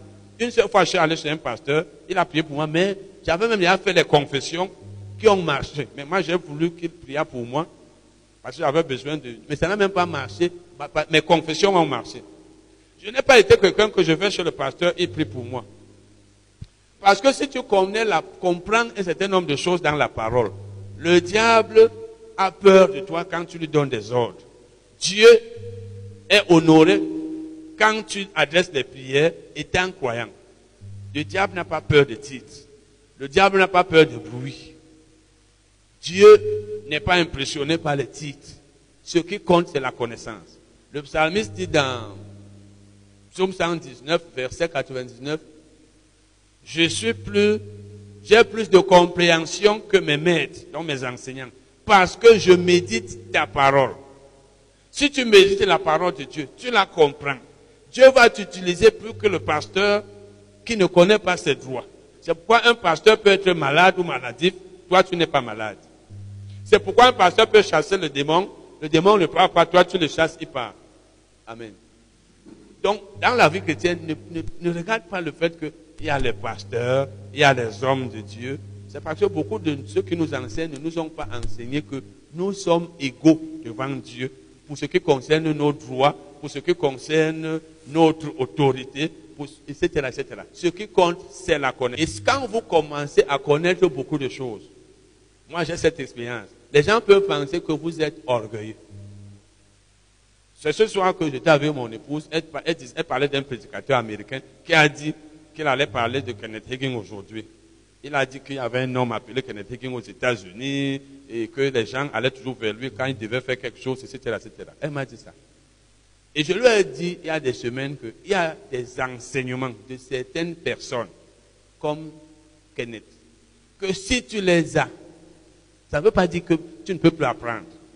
Il y a les gens ont presque tout enseigné. Hein. Quand je dis tout, ça ne veut pas dire que tout. Mais des enseignements plus, très importants, la plupart que nous nous entendons ici aujourd'hui, tu suis la télé, quelqu'un enseigne sur l'autorité du croyant, tu suis la télé, l'autre enseigne sur la guérison, l'autre enseigne sur la foi. Si tu as beaucoup lu, tu as beaucoup étudié, il y a très peu de choses, mais il y a toujours des enseignements dans la Bible. Mais les plus importants, je lui ai dit ça. Un jour, il me parlait de ce prédicateur. Il a dit ceci, ceci, cela. Je lui ai dit, il dit exactement les choses que j'ai déjà lues dans le livre, dans mon père, dans le ministère. Parce que souvent même, ça peut être quelque chose que quelqu'un aussi a lu là-bas. Donc, quand tu es chrétien, plus tu connais, plus tu as la compréhension, plus Dieu va t'utiliser. Et si les gens ne comprennent rien, ils vont penser que tu es orgueilleux, que toi tu n'écoutes pas les gens qui prêchent, toi tu penses que tu connais. Non. Parce que quand tu es chrétien, quand tu écoutes quelqu'un qui enseigne, toi-même connaissant ton niveau, tu sais s'il peut t'apprendre quelque chose. Ou quand tu l'as déjà écouté, tu vas voir après une heure de temps si tu as appris quelque chose de lui. S'il a dit des choses que tu connais, deux fois, trois fois, tu vas comprendre qu'il enseigne bien, mais son niveau n'est pas élevé par rapport au tien. Lui, il a un titre, il est connu dans le monde, mais toi, tu as la connaissance étant caché. C'est comme les, les concours qu'on fait souvent. Les Miss Monde, Miss Beauté, etc on dit la plus belle fille du monde, la plus belle fille du pays, la Miss Cameroun, le plus grand musicien, etc., etc. Ça, c'est pour ceux qui participent à cette compétition, c'est pas ça. La plus belle fille du Cameroun, elle est plus belle que toutes celles qui ont été au concours. Mais vous pouvez aller au Cameroun, vous trouvez une qui n'a pas été là-bas, elle n'est pas connue, elle est plus belle qu'elle. Mais l'autre a le nom. C'est juste cela. Ça veut dire que tu peux avoir la connaissance, toi le chrétien, parce que tu as beaucoup appris. L'autre, lui, il a un nom. C'est un homme de Dieu connu. Mais peut-être toi, tu connais même plus que. Ce n'est pas la compétition, mais c'est juste pour vous dire que ne soyez pas influencés, impressionnés par les titres. Tel homme de Dieu n'a pas pu faire. Est-ce que c'est moi qui pourrais faire? N'est-ce pas, il y a les pasteurs qui souvent font, ça ne marche pas. Crois à la parole, cherche à comprendre la parole, exerce ton autorité et tout va marcher. Amen. Donc, quand tu connais ton autorité en Christ, tu l'utilises, tu l'exerces, tu chasses la maladie, tu ordonnes à la maladie de partir de ton corps ou du corps de ton enfant et tu exerces la foi, elle part. Jésus a dit ceci, nous allons lire Matthieu 6. À la fin du verset, il dit, que ta volonté soit faite sur la terre comme au ciel. Il, enseigne ici sur la prière. Que ta volonté soit faite sur la terre comme au ciel. Matthieu 6, verset 10. Ça veut dire que la, il parlait de la volonté de Dieu. La volonté de Dieu, la volonté, ce que Dieu veut au ciel, c'est ce qu'il veut sur la terre. Au ciel, il n'y a pas de maladie. Au ciel, il n'y a pas de malade. Parce que c'est la volonté de Dieu que tout le monde là-bas soit en bonne. Et ce sont les enfants de Dieu qui sont au ciel. Paul est au ciel. Vous ne pouvez pas entendre que Paul est malade. D'abord, même si sur la terre, je ne pense pas qu'il était malade. Kenneth Hagin n'a pas été malade pendant 70 ans avant qu'il ne parte, depuis qu'il a été guéri. Même ceux qui ont été malades, comme l'Élysée, il est mort de maladie. Il ne peut pas être malade là-bas bon qu'il est là-bas, il ne peut pas être malade là-bas. Nous aussi, quand on sera là-bas, qui de vous veut aller là-bas déjà? Il lève la main. Qui veut aller au ciel? Tu trompais voix, tu as levé la main. Donc, quand nous serons là-bas, nous ne serons pas malades. Parce que les enfants de Dieu ne sont pas censés être malades. Et comme la volonté de Dieu doit être sur la terre comme au ciel, Dieu ne voulant pas qu'au ciel les gens soient malades, et personne n'étant malade au ciel, la volonté de Dieu est que même sur la terre, ses enfants ne soient pas malades. Parce que quand Jésus dit que ta volonté soit faite sur la terre comme au ciel, ça veut dire ce que tu veux au ciel, c'est ça qui doit être fait sur la terre. Donc nous ne sommes pas censés être malades même sur la terre.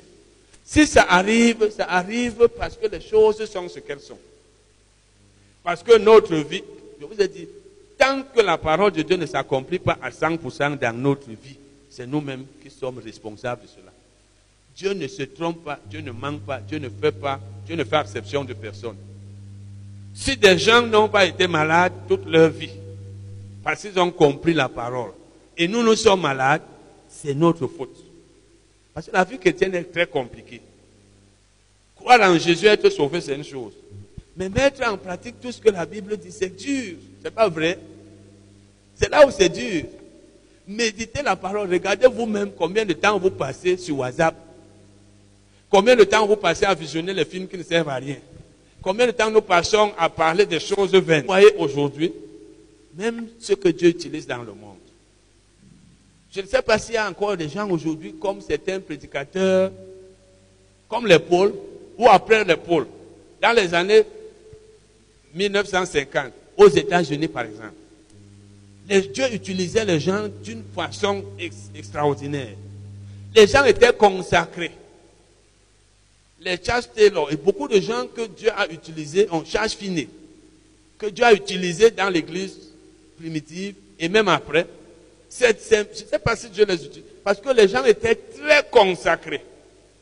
Plus le temps passe, plus nous sommes des gens nous aimons le monde. Aujourd'hui, un vrai homme de Dieu, c'est celui qui est bien habillé. On, juge l'homme par son habillement, son luxe et autres. Mais eux, c'était les gens que vous, quand vous lisez les, histoires de certains prédicateurs de l'époque, c'était comme si, comme si la vie ne leur disait rien. Combien d'entre nous sommes comme ça? Nous avons un pied avec les choses de Dieu, un pied avec les choses du monde. On veut jouir les choses du monde. Si tu dis à un chrétien, non, tu peux te passer même des films du monde là, même les films que vous appelez films chrétiens là. Je vous ai souvent dit que ce n'est pas les films chrétiens, beaucoup de ces films, c'est les films des chrétiens. Un film chrétien, c'est un film où ce n'est que Christ, on enseigne la parole, mais les chrétiens ont tourné leurs films et nous montrent les choses qui ne sont pas chrétiennes et nous.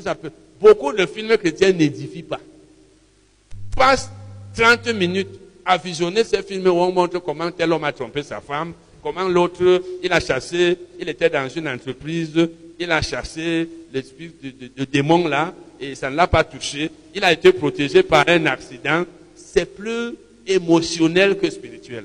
Si tu crois à la parole de Dieu, tu n'as pas besoin de visionner un film où quelqu'un a été protégé pour que tu crois que tu seras protégé s'il y a un problème.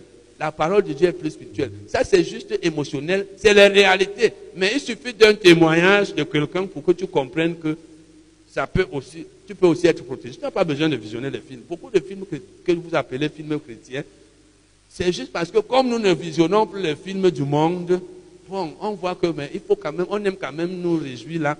Je regarde quand même ça. Mais beaucoup de ces films ne vous enseignent rien si vous étudiez la Bible. Donc c'est parce que nous, sommes, nous avons un pied dans les choses du monde, un pied dans les choses de Dieu. Bon, on veut aussi s'accommoder à la vie de ce monde. C'est pourquoi on n'est plus très consacré. Mais si tu es consacré, même autant de ces prédicateurs, ceux qui étaient plus consacrés que d'autres, Dieu les utilisait plus puissamment. Donc un chrétien, tu m'écoutes ce soir. Est-ce que tu as déjà lu la Bible depuis ce soir, ce matin? Tu as lu quel chapitre? Combien? Tu as lu hier? Tu lis la Bible combien de fois par jour? Tu étudies la Bible, tu médites? Quand le matin arrive, tu es pressé, tu vas vaquer à tes occupations. Quand le soir arrive, tu rentres, tu es fatigué, tu manges, tu dors, etc., etc. Tu regardes un peu la Bible, bon, tu plus quelques minutes, tu vas à l'église. Beaucoup d'entre nous sommes emportés par les activités quotidiennes. La parole n'est pas en nous. C'est pourquoi donc Dieu ne nous utilise pas. Donc quand tu es chrétien, tu dois savoir que c'est ta consécration à la parole. Plus tu, tu passes le temps dans l'étude de la parole, dans la méditation, plus tu passes de temps à penser à ce que la Bible dit, plus tu te sépares des activités qui ne servent à rien, plus Dieu t'utilise et plus tu as une bonne santé. Parce que la parole de Dieu, quand tu la lis beaucoup, tu la médites, tu fais beaucoup de choses, c'est comme une nourriture, c'est même la nourriture que tu t'en nourris chaque jour, chaque jour. Je vous ai déjà parlé ici de Gloria Copeland, la femme de Kenneth. Elle nous a dit en allemand que plus son âge est avancé, s'avance, plus elle vieillit, plus elle, est forte. Quand vous la voyez comme elle est même petite, elle avait, je pense, l'âge de Bonk. Elle est Bonk avait, je crois, si ce n'est pas même âge, il y avait une différence d'un an. Parce que j'ai suivi leur, à leur conférence, j'ai été à leur conférence. J'ai lu un de ses livres il y a peut-être 13 ans où elle disait que, je vous ai déjà dit ça ici, qu'elle elle, faisait certaines choses qui n'étaient pas des péchés. Mais elle s'est rendue compte que ça lui perdait trop le temps. Aujourd'hui, nous avons les réseaux sociaux. Tu prends WhatsApp. Ça te raconte toutes les histoires du monde qui ne servent à rien et tu passes là une heure de temps à lire. Et c'est bien d'être informé sur les crimes, les insolites, mais spirituellement, ça ne t'avance pas. Donc, la volonté de Dieu est qu'il n'y ait pas de maladie sur la terre, que ses enfants soient en bonne santé sur la terre comme au ciel. Amen. Marc 11, verset 23. Marc 11, verset 23. Jésus a dit, si quelqu'un dit à cette montagne, ôte-toi de là et jette-toi dans la mer, et s'il ne doute point en son cœur, mais croit que ce qu'il dit arrive, il le verra s'accomplir. Nous sommes en train de parler de l'autorité en Christ. C'est-à-dire, parce que tu as reçu cette autorité, tu dois et tu peux chasser la maladie qui est dans ton corps ou même les symptômes. N'attends même pas que la maladie s'aggrave. Quand les symptômes commencent à venir, tu sens quelque chose qui ne va pas. Au nom de Jésus, tu refuses. Et tu commences à agir comme quelqu'un qui a déjà reçu sa guérison. Parce que tu ne vas pas laisser un voleur entrer dans ta maison. Dès que tu le vois arriver, il veut entrer. Ou bien il est même déjà dedans. Tu dis quoi? Dans ma maison. Tu ne vas pas le laisser entrer avant de dire, s'il te plaît, je veux que tu sortes. Quand tu ressens déjà que ton corps, y a une attaque, tu dis, tu refuses. Parce que si tu restes tranquille, tu commences à confesser, je ne me sens pas bien. Hein. C'est comme si je veux pas, ça va pas mal. C'est comme si je vais être malade maintenant. Ma maladie là, elle est encore en train de revenir. Je ne sais même pas si j'irai à l'église ce matin. Même nos enfants, N'habituez pas les enfants à ne pas aller en classe pour un moindre petit mal de tête, un petit parler. Ah, reste à la maison, bois les remèdes, va te coucher. Montre à l'enfant que ça doit s'arrêter. il ne va pas en classe ou bien à l'église, tu dis, ah, faut vraiment rester. Dis-lui que non, va là-bas, ça va partir. Mais si toi-même tu es l'homme qui, pour un petit mot de tête, un petit mal de tête, tu te couches. L'enfant, lui, te voit coucher. Quand lui, là, tu vas lui dire que va en classe. Non, c'est toi-même qui lui montre que quand on est malade, quand on a des symptômes là, on... Donc, Jésus a dit, si quelqu'un dit à cette montagne, quand tu dis à la montagne, ôte-toi de là, quand tu ordonnes à la maladie, sors, tu dois croire dans ton cœur. Si quelqu'un dit à cette montagne, ôte-toi de là, et, si, et jette-toi dans la mer, et s'il ne doute point, tu ne dois pas ordonner, mais dans le cœur, tu doutes. Ça veut donc dire que tu dois ordonner étant convaincu. C'est ça la foi. La foi, c'est dans la prière. Tu pries, tu es convaincu que Dieu va t'exaucer.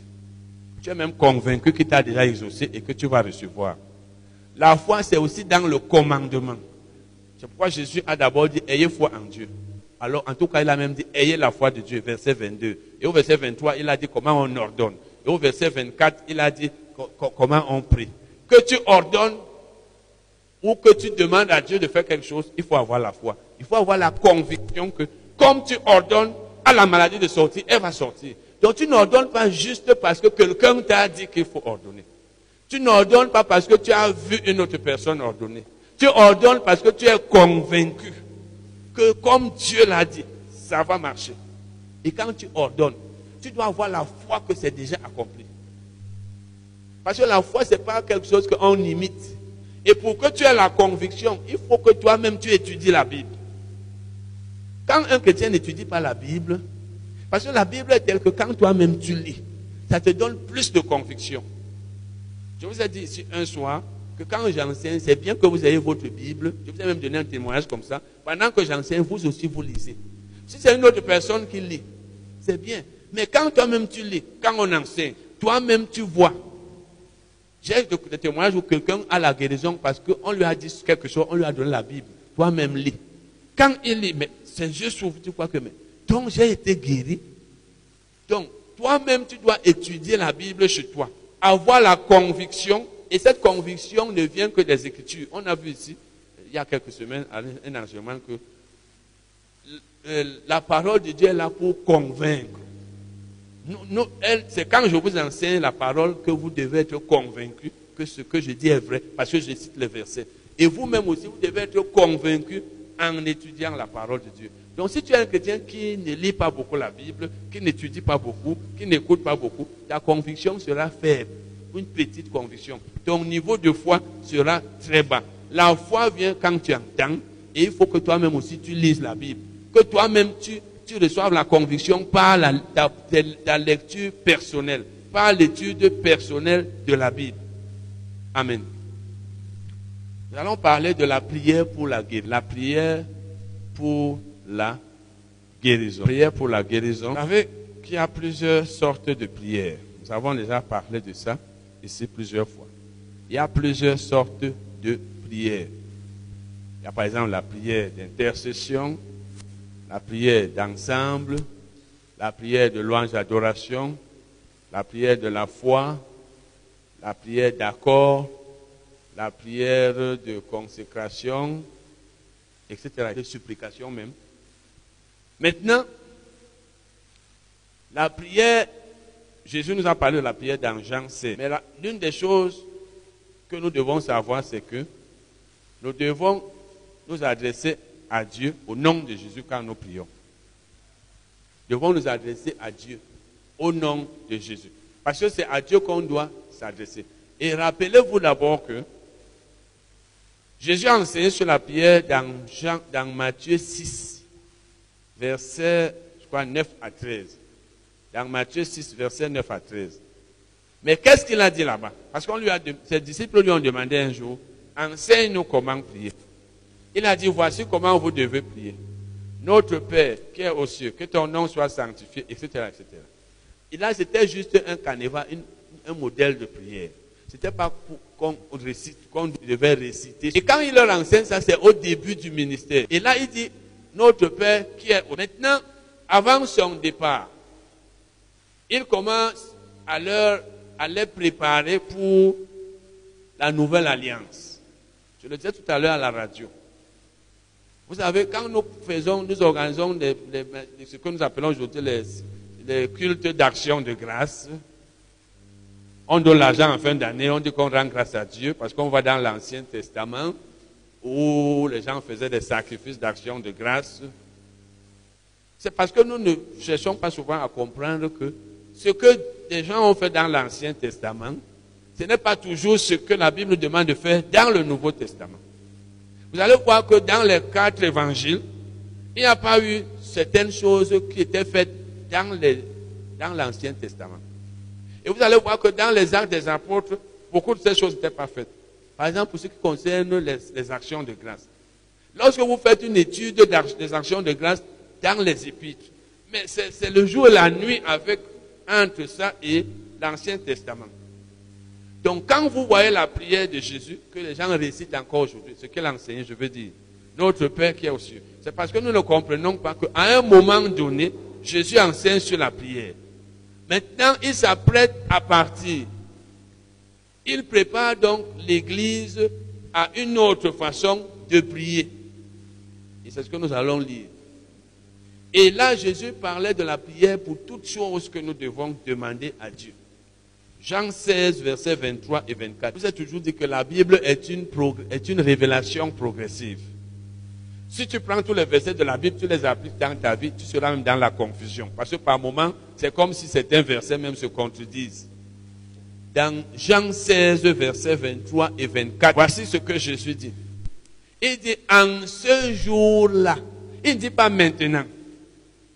En ce jour-là, vous ne m'interrogerez plus sur rien. Donc maintenant, vous pouvez m'interroger. Mais en ce jour-là, vous ne m'interrogerez plus sur rien. Ça veut dire que vous aurez déjà compris un certain nombre de choses. Vous ne poserez plus certaines questions. Et, quand Jésus leur disait, même on a lu ça assez dernièrement, c'est dans Jean 14, il disait, ceux qui croiront en moi feront les œuvres plus grandes que celles que je fais. Il dit parce que je m'en vais au Père. Ça veut dire comme je ne suis pas encore allé au Père, vous ne pouvez pas faire plus d'œuvres que moi. Mais quand j'irai au Père, vous pourrez venir faire certaines choses. Ça veut dire qu'il y aura une évolution. Il dit donc ici, en ce jour-là, vous ne m'interrogerez plus sur rien. Ça veut dire maintenant vous pouvez m'interroger. Mais en ce jour-là, qui n'est pas encore venu, il dit en vérité, en vérité, je vous le dis, ce que vous demanderez au Père, il vous le donnera en mon nom. Il a dit que la traduction de Louis II n'est pas très correcte là, parce que ici c'est comme si c'est au nom de Jésus que Dieu nous donnera. Or, Jésus dit que ce que vous demanderez au Père en mon nom, il vous le donnera. C'est vrai, il vous le donnera au nom de Jésus. Mais en mon nom ici, c'est connecté plutôt à demander. Si vous avez cette, une version qui traduit ça mieux. Donc Jésus a dit, ce que vous demanderez au Père en mon nom, il vous le donnera. Là, c'était la prière. Et je vous ai dit que c'est différent de Jean 14, versets 13 et 14, où il a dit, ce que vous demanderez, tout ce que vous demanderez, je le ferai. Là, ce n'était pas la prière. Là, c'était qu'on réclame. Il dit donc, ce que vous demandez, je vous le dis, ce que vous demanderez au Père, il vous le, en mon nom, il vous le donnera. Et il dit maintenant, jusqu'à présent, vous n'avez rien demandé en mon nom. Jusqu'à présent, vous n'avez rien demandé en mon nom. Ça veut dire jusqu'au moment où je vous parle, vous n'avez rien demandé en mon nom. Et vous ne pouvez même rien demander en mon nom maintenant. Parce que quand Jésus était sur la terre, il était le Fils de Dieu qui allait mourir pour les péchés des hommes, mais il n'était pas encore mort pour les péchés des hommes. Il était le Fils de Dieu qui allait devenir le souverain sacrificateur. Et vous savez que dans l'Ancien Testament, on a vu ça ici, le, sacrificateur était un intermédiaire entre Dieu et les hommes. Mais Jésus n'était pas encore un intermédiaire entre Dieu et les hommes quand il était sur la terre. C'est pourquoi on ne pouvait pas prier en son nom. Et il n'était pas encore le médiateur. Tant que Jésus n'était pas encore mort sur la croix, il y a un certain nombre de choses qui ne pouvaient pas être faites et on ne pouvait rien faire en son nom. C'est pourquoi même dans, Marc, Marc 16, verset 17, il a dit, voici les miracles qui accompagneront ceux qui auront cru. Il n'a pas dit là maintenant. Ceux qui auront cru, il était à ressusciter, c'est vrai. Mais ça veut dire ceux qui croiront que je suis mort, j'ai été enseveli et je suis ressuscité. Donc pendant que Jésus était là, c'était différent de ce qui allait être. Il dit donc ici, jusqu'à présent, vous n'avez rien demandé en mon nom. Parce que je ne suis pas encore mort pour vos péchés. Je ne suis pas encore le souverain sacrificateur. Je ne suis pas encore le médiateur entre Dieu et les hommes. Et c'est quand il est, il est monté au ciel, il s'est assis à la droite de Dieu, qu'il est devenu celui qui intercède pour nous.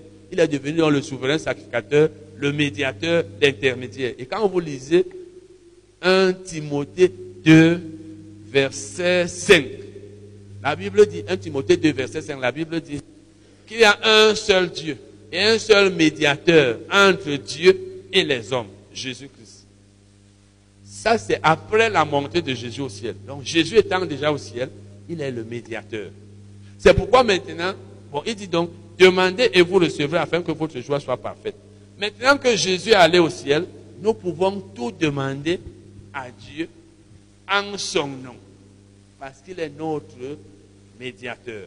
Et nous ne pouvons le faire que si nous sommes en Christ. C'est pourquoi je vous ai souvent dit, j'apprends que souvent nos églises organisent des cultes œcuméniques entre les, les, les, pentecôtistes, par exemple, les presbytériens, les catholiques, les gnostistes, ou c'est les gnostiques ou quoi quoi, les témoins de Jéhovah.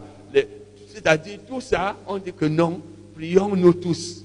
Et c'est pas, ou bien vous, ils prient comment? Au nom de Jésus. Les uns, Marie, adressent leur prière à Marie. Les autres, non. C'est quand tu es en Christ, Christ te connaît, tu es enfant de Dieu, tu as cru en Jésus, que tu peux utiliser le nom de Jésus lorsque tu ordonnes, que tu peux utiliser le nom de Jésus lorsque tu, tu pries, tu t'adresses à Dieu.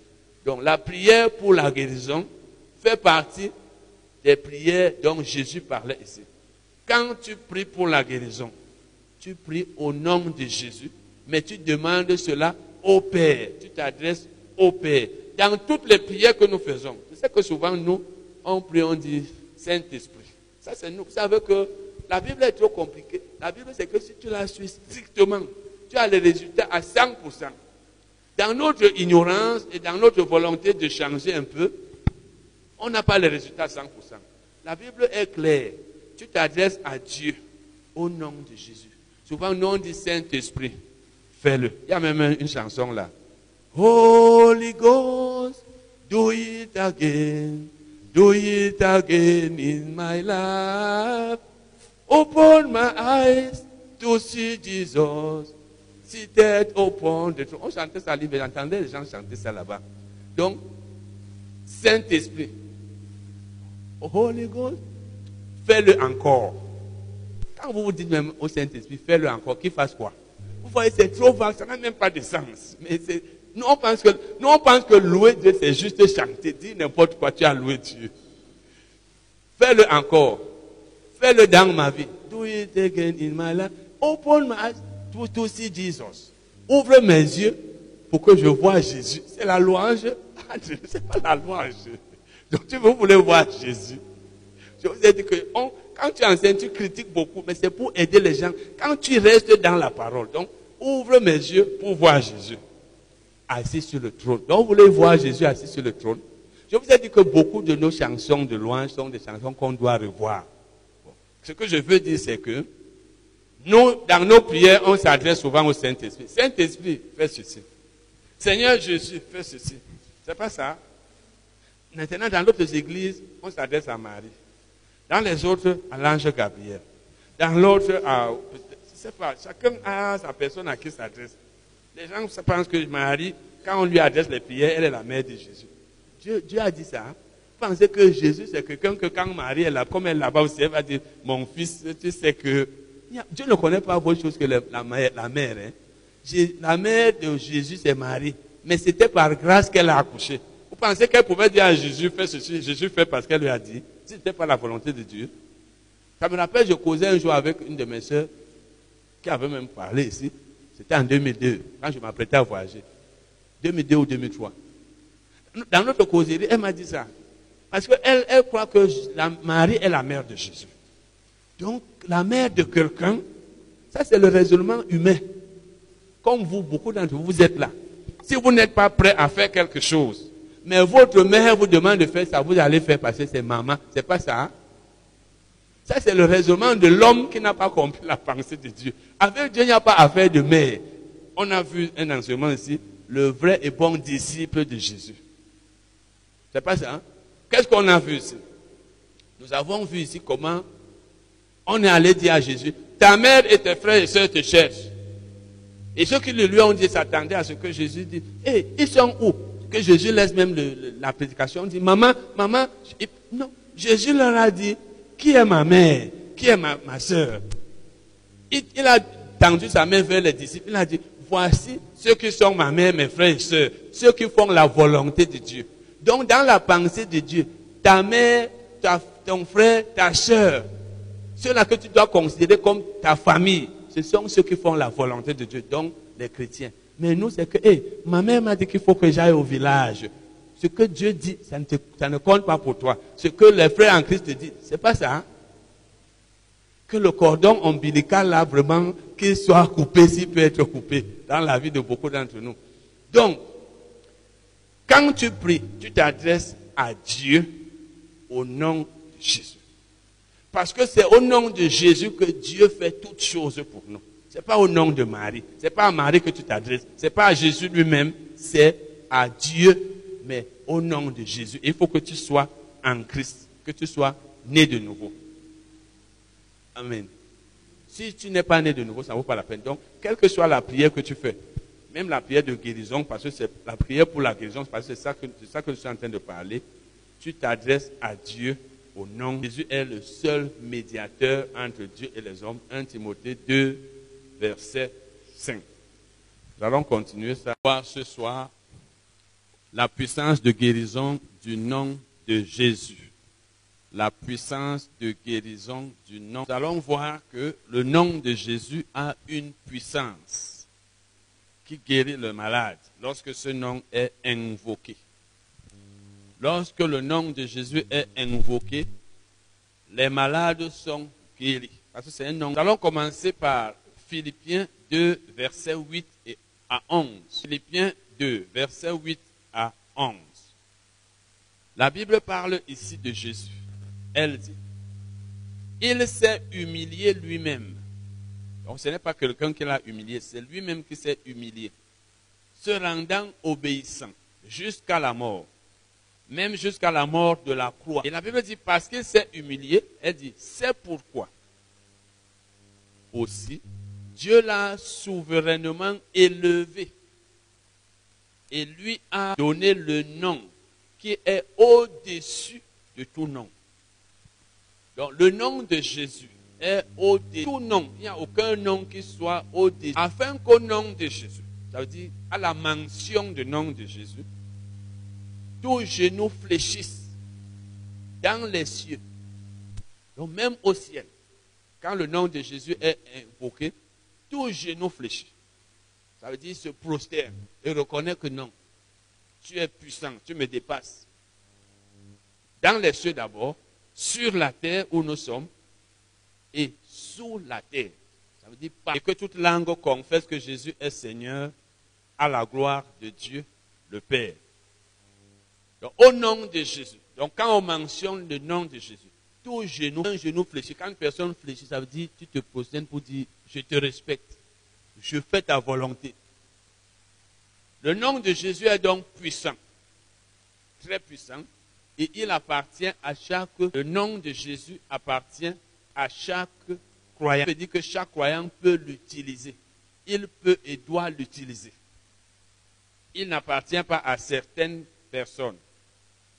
Ce n'est pas un nom n'appartenant que peut-être aux prophètes, aux apôtres, aux anciens de l'Église, ou alors à, des gens, à ceux qui ont cru il y a longtemps. Il appartient à chaque chrétien. Tu es enfant de Dieu. Tu t'es repenti. Tu as cru en Jésus-Christ. Tu l'as confessé comme Seigneur et Sauveur. Même si c'est ce matin ou ce soir que tu l'as fait, le nom de Jésus t'appartient. Tu peux déjà l'utiliser dans toutes les situations de la vie où tu en as besoin. Mais le chrétien, pour qu'il puisse l'utiliser, doit savoir que ce nom lui a. Il faut d'abord la connaissance. Vous savez, beaucoup d'entre nous n'avons pas la connaissance d'un certain nombre de choses que la Bible nous enseigne. Et quand tu n'as pas la connaissance, eh bien, tu vas souffrir. La Bible dit, mon peuple est détruit parce qu'il lui manque. Il faut connaître la parole. Il faut savoir qui tu es en Christ. Il faut savoir qu'est-ce que Dieu a fait de toi quand tu as cru en Jésus. Il faut savoir quel que Dieu a fait pour toi. Il faut savoir qui tu es devant Dieu. Quand tu sais qui tu es, tu connais tes droits. Tu sais que le nom de Jésus t'a été donné. Tu n'as peur de rien. Parce que tu sais qu'à la mention de ce nom, toute chose qui s'opposerait à toi va fléchir. Parce que le nom de Jésus fait fléchir tout genou. Et tu es donc censé savoir comment l'utiliser et même aussi savoir qu'il t'appartient. Alors, Jean 14, verset 12 à 14. Jean 14, verset 12 à 14. C'est Jésus qui parlait ici. Jean 14, verset 12 à 14. En vérité, en vérité, je vous le dis, celui qui croit en moi fera aussi les œuvres que je fais et il en fera de plus grandes parce que je m'en vais au Père. Et tout ce que vous demanderez, quand il dit ici vous, il parlait à ses disciples. Et ça nous concerne tous. Il veut dire tout ce que vous qui croyez en moi, tout ce que vous qui croyez en moi, demanderez en mon nom, je le ferai. Afin que le Père soit glorifié dans le Fils tout ce que vous les croyants, vous demanderez en mon nom, je le ferai. Donc si vous demandez quelque chose en mon nom, je vais le faire. Si vous demandez quelque chose en mon nom, je le ferai. Si vous demandez quelque chose en mon nom, je le ferai. Et comme Jésus s'adressait ici à ceux qui avaient cru en lui, il était en train de s'adresser à nous tous qui avons cru en lui. Donc sache que tout ce que tu demanderais, tu demanderas pardon, au nom de Jésus, Jésus le fera. Bon, ici donc, Jésus emploie ici un mot grec qui n'est pas le même. Parce que quand vous lisez dans Jean, Jean 16, dans Jean 16, versets 23 et 24, je vais lire certains, je ne vais pas tout lire. Jean 16, versets 23 et 24. Il y a, je vais lire ce qui nous intéresse dans ces deux versets. Jésus a dit, ce que vous demanderez au Père, il vous le donnera en mon nom. La traduction littérale, c'est que ce que vous demanderez au Père en mon nom, il vous le donnera. Et il dit maintenant au verset 24, demandez et vous recevrez afin que votre joie soit parfaite. Ici, dans Jean 16, il dit ce que vous demanderez au Père. Là, il parlait de la prière. Parce que quand tu pries, tu demandes à Dieu. Tu dis, Dieu, fais telle chose pour moi, au nom de Jésus. Mais ici, dans Jean 14, que nous venons de lire, le verbe employé traduit là par demander implique la réclamation. Ceux qui disent mes livres, j'ai un peu expliqué ce passage dans le livre La prière, la voix. J'ai même écrit un livre là, prier, ordonner et réclamer. Ici, Jésus dit tout, ce que vous demanderez en mon nom, je le ferai. Il n'a pas dit tout ce que vous demanderez au Père. Parce que quand il dit tout ce que vous demanderez au Père dans, Matthieu, dans Jean 16, il parle de la prière. Mais ici, tout ce que vous demanderez, ça veut dire tout ce que vous exigerez, tout ce que vous réclamerez. Là, vous ne vous adressez pas au Père. Pourquoi il n'a pas dit au Père Il dit je le ferai. Donc là, il s'agit de réclamer quelque chose du diable. Parce que nos bénédictions et toutes choses que Dieu nous a données en Christ, souvent nous ne les avons pas à cause du diable. Jésus veut donc dire ici que tout ce que le diable retient dans votre vie, vous pouvez réclamer cela. Vous pouvez exiger cela. Là, Dieu n'a même pas à intervenir. Vous ne vous adressez pas au Père. Parce que quand on prie, c'est comme dans la prière de la foi, Marc, 11, verset 24, il dit, tout ce que vous demanderez en priant, là, vous demandez à Dieu. Mais ici, dans Jean 14, c'est tout ce que vous réclamerez. Il n'a pas dit à Dieu. Donc, tu ne t'adresses pas à Dieu. C'est la même chose lorsqu'on ordonne. parce qu'il y a une différence entre ordonner et prier. Ou alors et demander à Dieu. Faire une prière de requête, tu demandes à, de requête, tu demandes à Dieu qu'il fasse quelque chose. Réclamer, tu exiges du diable. Mais maintenant, ordonner, tu t'adresses au diable. Quand tu ordonnes, tu n'as pas besoin de t'adresser à Dieu. Quand tu chasses un démon, tu n'as pas besoin de t'adresser à Dieu. Tu t'adresses directement au diable. Dieu t'a déjà donné l'autorité. C'est la même chose ici. Nous allons lire maintenant un passage. Acte 3, verset 1 à 16. Acte 3, verset 1 à 16. Quand Jésus le dit, quand il dit tout ce que vous demanderez en mon nom, je le ferai, il veut dire que nous devons utiliser son nom comme, étant, comme base de notre autorité. C'est le nom de Jésus que nous utilisons dans tout ce que nous devons faire, surtout quand nous avons affaire au diable. Quand le diable nous a volé quelque chose comme la guérison, en fait la santé. Lisons donc acte 3, verset 1 à 16. Pierre et Jean montaient ensemble au temple à l'heure de la prière. C'était la neuvième heure. Il y avait un homme boiteux de naissance qu'on portait et qu'on plaçait sous les, pardon, tous les jours à la porte du temple appelé la Belle pour qu'il demandât l'aumône à ceux qui entraient dans le temple. Cet homme, voyant Pierre et Jean qui allaient y entrer, leur demanda l'aumône. Pierre de même que Jean fixa les yeux sur lui et dit, regarde-nous. Et il le regardait attentivement, s'attendant à recevoir de quelque chose. Voilà donc un homme boiteux de naissance. Il était déjà habitué à son infirmité, à sa paralysie, qu'il ne s'attendait même plus à autre chose. Il savait que sa vie était, il était condamné à rester comme ça toute sa vie. Donc quand il lui dit, quand Pierre lui dit, regarde-nous, lui il regarde en se disant, certainement il va me donner un peu d'argent. Oh, Pierre avait pour lui quelque chose de meilleur. C'est pourquoi donc, quand tu es malade, on va voir tout à l'heure qu'il a été guéri. Si tu es malade, ne t'habitue pas à la maladie. Pour dire, ah, comme je ne suis pas guéri depuis, c'est là, ça, ne part pas. Je sais que ça sera là. Il faut que tout le temps tu sois en train de vouloir recevoir ta guérison. Il ne faut pas que tu, tu, te résignes. Donc tu, tu abandonnes, tu, ah, tu dis ah, en tout cas, ça va rester comme ça. Parce que ça ne vient pas. Alors Pierre lui dit, je n'ai ni argent ni or. Ça veut dire, je sais que tu me fixes comme ça des yeux pour que je te donne de l'argent ou de l'or. Mais moi, ce n'est pas ça que j'ai à te donner. Mais ce que j'ai, je te le donne. Il lui a donné quelque chose qui était meilleur que l'or et l'argent. Parce que la santé dépasse toute chose. Si tu es en bonne santé, ça dépasse l'argent. Si tu as de l'argent, mais tu n'es pas en bonne santé, tu n'es pas. Il dit au nom de Jésus-Christ. Voilà le nom de Jésus qu'il invoque. Au nom de Jésus-Christ de Nazareth, lève-toi et marche. Lorsqu'il dit lève-toi et marche, il utilise le nom de Jésus.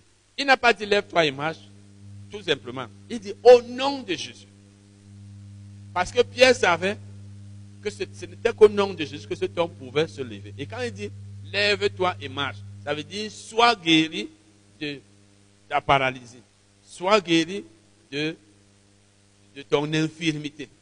Parce qu'un homme qui est boiteux de naissance, qui ne peut pas se lever, qui ne peut pas marcher, pour qu'il se lève et marche, il faut qu'il soit guéri de cette maladie. C'est un peu comme Lazare était mort d'une maladie. Pour qu'il puisse ressusciter et continuer de vivre, il devait être guéri. Quand Pierre lui dit, lève-toi et marche, c'est une façon, c'est pour dire, sois guéri et marche. Parce que pour se lever et marcher, il devait être. S'il n'était pas guéri, il ne pouvait pas se lever. Et le prenant par la main droite, il le, il le fit lever. Non seulement Pierre lui dit, lève-toi et marche, au nom de Jésus, mais il le prend par la main, juste pour l'aider à se lever. Et cet homme aussi avait la foi, on va le voir tout à l'heure. Parce que quand tu dis ça à un malade, quand Pierre lui a dit, au nom de Jésus-Christ de Nazareth, lève-toi et marche, il n'était pas, la, la guérison ne s'était pas encore manifestée là. En ce moment, il était toujours boiteux. Mais par la foi, il a tenu la main. Et c'est ça la foi. Donc, il faut agir avant de voir la manifestation de ce que tu veux. Il ne faut pas attendre que tu reçoives avant d'agir. Cet homme n'a pas dit, mais Pierre, je ne suis pas encore guéri. Il était encore boiteux. Dieu aussi l'a tendu la main. Et la Bible dit, au même instant, ses pieds et ses chevilles devinrent fermes. Ses pieds et ses chevilles étaient devenus fermes quand elle avait tendu la main à Pierre et quand il avait tenu sa main. S'il ne l'avait pas fait, ses pieds seraient restés tels qu'ils étaient. Donc il a posé un acte, comme toute personne qui veut se lever. Il a tenu sa main et Dieu a fait qu'il fût guéri. D'un saut, il fut debout et il se mit à marcher. Il entra avec eux dans le temple, marchant, sautant et louant Dieu. Marchant, sautant et louant Dieu. Tout le monde le vit marchant et louant. Verset 10 suivant. Il reconnaissait que c'était lui, c'est lui qui était assis à la belle porte du temple pour demander l'aumône, et ils furent remplis d'étonnement et de surprise au sujet de ce qui lui était arrivé. Comme il ne quittait pas Pierre et Jean, tout le peuple étonné accourut vers eux au portique dit de Salomon. Pierre, voyant cela, dit au peuple, Hommes israélites, pourquoi vous étonnez-vous de cela? Pourquoi avez-vous les regards fixés sur nous, comme si c'était par notre propre puissance ou par notre piété que nous eussions fait marcher cet homme? Vous voyez, les gens ont accouru vers Pierre et Jean pour dire, mais ces gens-ci, ils, guérissent des malades. Il faut marcher quelqu'un qui était boiteux depuis la naissance. Pierre leur dit, mais ça ne devrait pas vous étonner. Pourquoi êtes-vous si étonnés pourquoi, nous regardez-vous comme si c'était par notre propre puissance Nous avons eu un enseignement il y a deux jours sur le thème À Dieu seul soit la gloire. En fait, Pierre ne voulait pas, et Jean ne voulait pas être glorifiés. Donc, quand il leur dit, pourquoi nous regardez-vous comme si c'était par notre propre puissance? Ce n'est pas par notre, notre propre puissance. Nous, on n'a aucune puissance. Et nous avons vu ici avant-hier que de nos jours, certaines personnes, quand Dieu les utilise pour la guérison, se vantent, se glorifient comme si c'était par leur puissance, au point où on dit, l'homme de Dieu là est puissant, il est comme ceci, comme cela. Oh, c'est Dieu qui guérit les malades et c'est lui qui doit être glorifié. Et ils disent encore, pourquoi nous regardez-vous comme si c'était par notre propre piété? La piété, c'est le fait d'être agréable à Dieu, de faire la volonté de Dieu, de lui être obéissant, de lui être fidèle, etc. Donc il voulait dire que vous nous regardez comme si c'est parce que nous servons Dieu, beaucoup Dieu, nous sommes trop fidèles à Dieu, nous sommes trop saints. Ce n'est pas à cause de ça. Ce n'est pas par notre sainteté. Ce n'est pas par notre piété. Parce que nous sommes très agréables à Dieu. Ce n'est pas ça. Et c'est pourquoi donc vous pouvez comprendre que Dieu peut utiliser un homme qui ne lui est même pas agréable juste parce qu'il est chrétien. Parce que souvent, on peut être surpris que telle personne qui fait des choses qui ne sont pas bonnes soit toujours utilisée par Dieu. Mais Dieu finit souvent par ne plus utiliser la personne. Si quelqu'un euh, continue de suivre une mauvaise voie, par exemple, quelqu'un qui prêche, Dieu l'utilise pour faire les miracles, mais il mène une mauvaise vie. À un moment donné, Dieu ne l'utilise plus. Mais pendant un certain temps, Dieu continue de l'utiliser. Les gens peuvent être surpris que cette personne soit utilisée par Dieu alors qu'elle-même, sa vie n'est pas bonne. C'est parce que quand tu as le don de faire quelque chose, Dieu te l'accorde pour les autres. Donc Pierre dit ici, ce n'est pas par notre piété. Ce n'est pas parce que nous sommes très agréables à Dieu. Nous vivons beaucoup dans la sanctification. Ce n'est pas à cause de ça. Et il dit encore, pour leur faire savoir pour qu'est-ce qui a fait recevoir la guérison de cet homme le Dieu d'Abraham, d'Isaac et de Jacob, le Dieu de nos pères, a glorifié son serviteur Jésus, que vous avez livré et renié devant Pilate, qui était d'avis qu'on le relâcha. Donc il est maintenant en train de louer Dieu, de montrer que c'est Dieu qui a tout fait. Ce n'est pas Jean, ce n'est pas moi. Ce n'est pas nous, c'est Dieu qui a utiliser Jésus. C'est pourquoi il dit ici qu'il a glorifié son serviteur Jésus. Et il dit donc, vous avez renié le saint et le juste, c'est-à-dire Jésus, et vous avez demandé qu'on vous accordât la grâce d'un meurtrier. Donc vous avez préféré qu'on délivra Barnabas et qu'on tua Jésus qui n'avait rien fait de mal. Vous avez fait mourir le prince de la vie, que Dieu a ressuscité des morts, nous en sommes témoins. Vous voyez, Pierre est en train de glorifier, de louer ici Dieu et Jésus. Une autre personne à la place de Pierre, comme beaucoup d'entre nous aujourd'hui, aurait dit, nous, nous sommes des serviteurs de Dieu. Hein. Dieu nous a mandatés. Nous avons l'onction. Nous sommes des, dieux, des gens que Dieu utilise à travers le monde. Nous avons une onction très forte. C'est ce que certaines personnes font aujourd'hui. Eux, ils étaient, des ils étaient humbles. Ils n'ont pas voulu prendre la gloire de Dieu. Ils disent donc, c'est par la foi en son nom. Donc c'est par la foi au nom de Jésus que le nom de Jésus a raffermi cet homme, que son nom a raffermi celui que vous voyez et connaissez. La version King James traduit le verbe, grec traduit ici par raffermi. Le verbe grec, donc, je veux dire, traduit ici par affermi, raffermi même dans la version du second, est traduit par rendre fort. Rendre fort dans la version King James. Il est traduit aussi par, toujours par rendre fort, mais aussi rendre bien.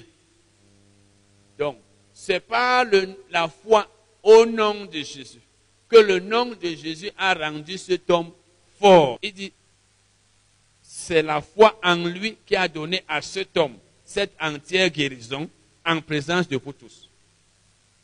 Vous voyez que Pierre dit ici que cet homme que vous voyez guéri, qui n'est plus boiteux, lui qui était boiteux depuis la naissance, s'il est guéri, c'est par la foi au nom de Jésus. Ça veut dire cet homme a cru au nom de Jésus. Et le nom de Jésus, donc, lui a donné la guérison. Le nom de Jésus l'a rendu fort.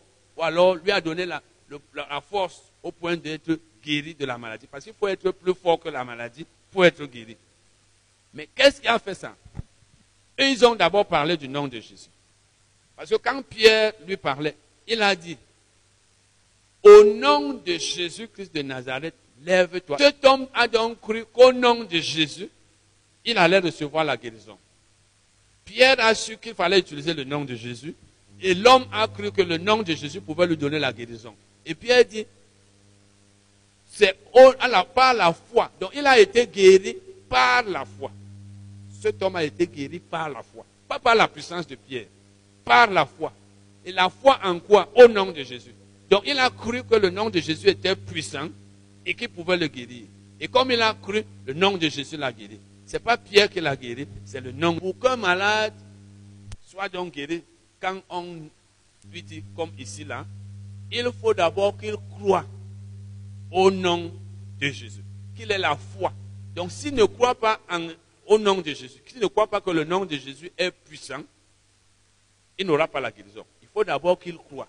Le nom de Jésus ne donne la guérison qu'à celui qui croit qu'il est puissant et qui peut lui donner la guérison. C'est la même chose même pour le salut. Ce n'est que par le nom de Jésus qu'on est sauvé, n'est-ce pas? C'est par le nom de Jésus qu'on est sauvé. On ne, peut pas être sauvé par un autre nom. Il faut avoir la foi. Croire que Jésus-Christ est le Fils de Dieu, qui est mort pour nos péchés, qui a été enseveli. Et tu invoques son nom. C'est la même chose. La Bible dit dans Romains 10, 13 que celui qui invoquera le nom du Seigneur sera celui qui invoquera le nom du Seigneur sera sauvé. Il faut donc que tu et, la Bible dit comment donc peuvent-ils invoquer le nom de celui dont ils n'ont pas entendu parler? Donc il faut qu'on te prêche Jésus, qu'on te parle de Jésus, que tu crois en lui.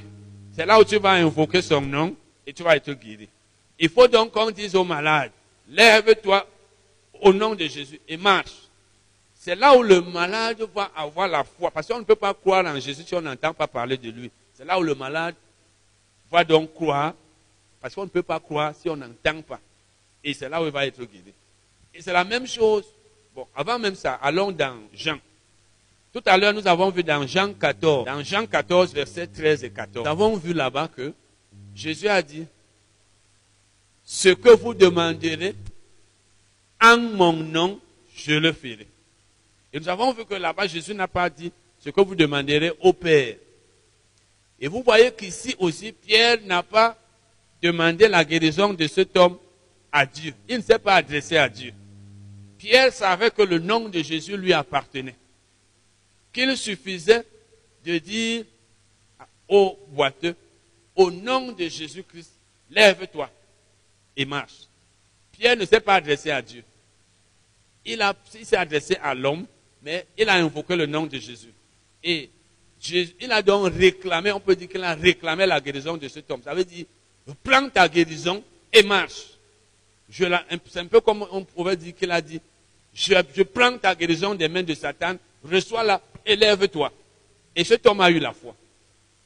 Et c'est pourquoi Jean, euh, Pierre dit ici que c'est par la foi au nom de Jésus que le nom de Jésus a raffermi, ou alors a raffermi cet homme, ou alors l'a rendu fort. Donc Pierre s'est appuyé sur Jean 14, versets 13 et 14 qu'on a vu tout à l'heure. Vous savez, quand Jésus leur disait, ce que vous demanderez au Père, je le ferai. En mon nom, je le ferai.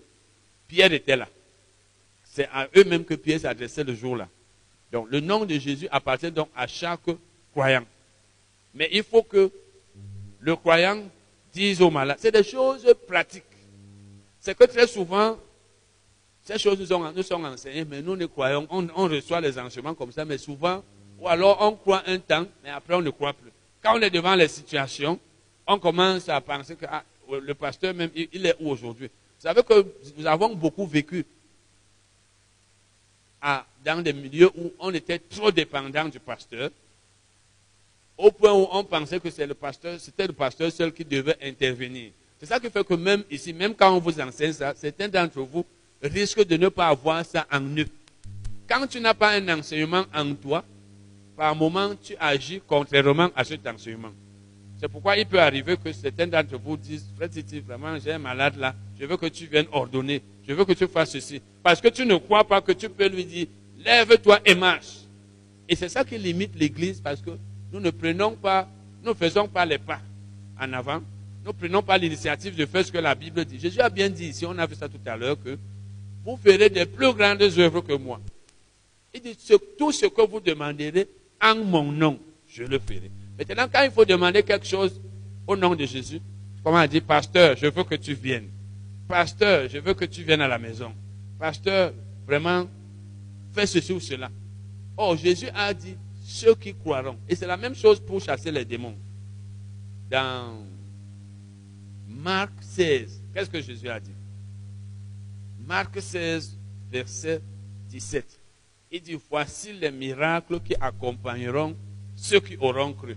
En mon nom, ils chasseront les démons.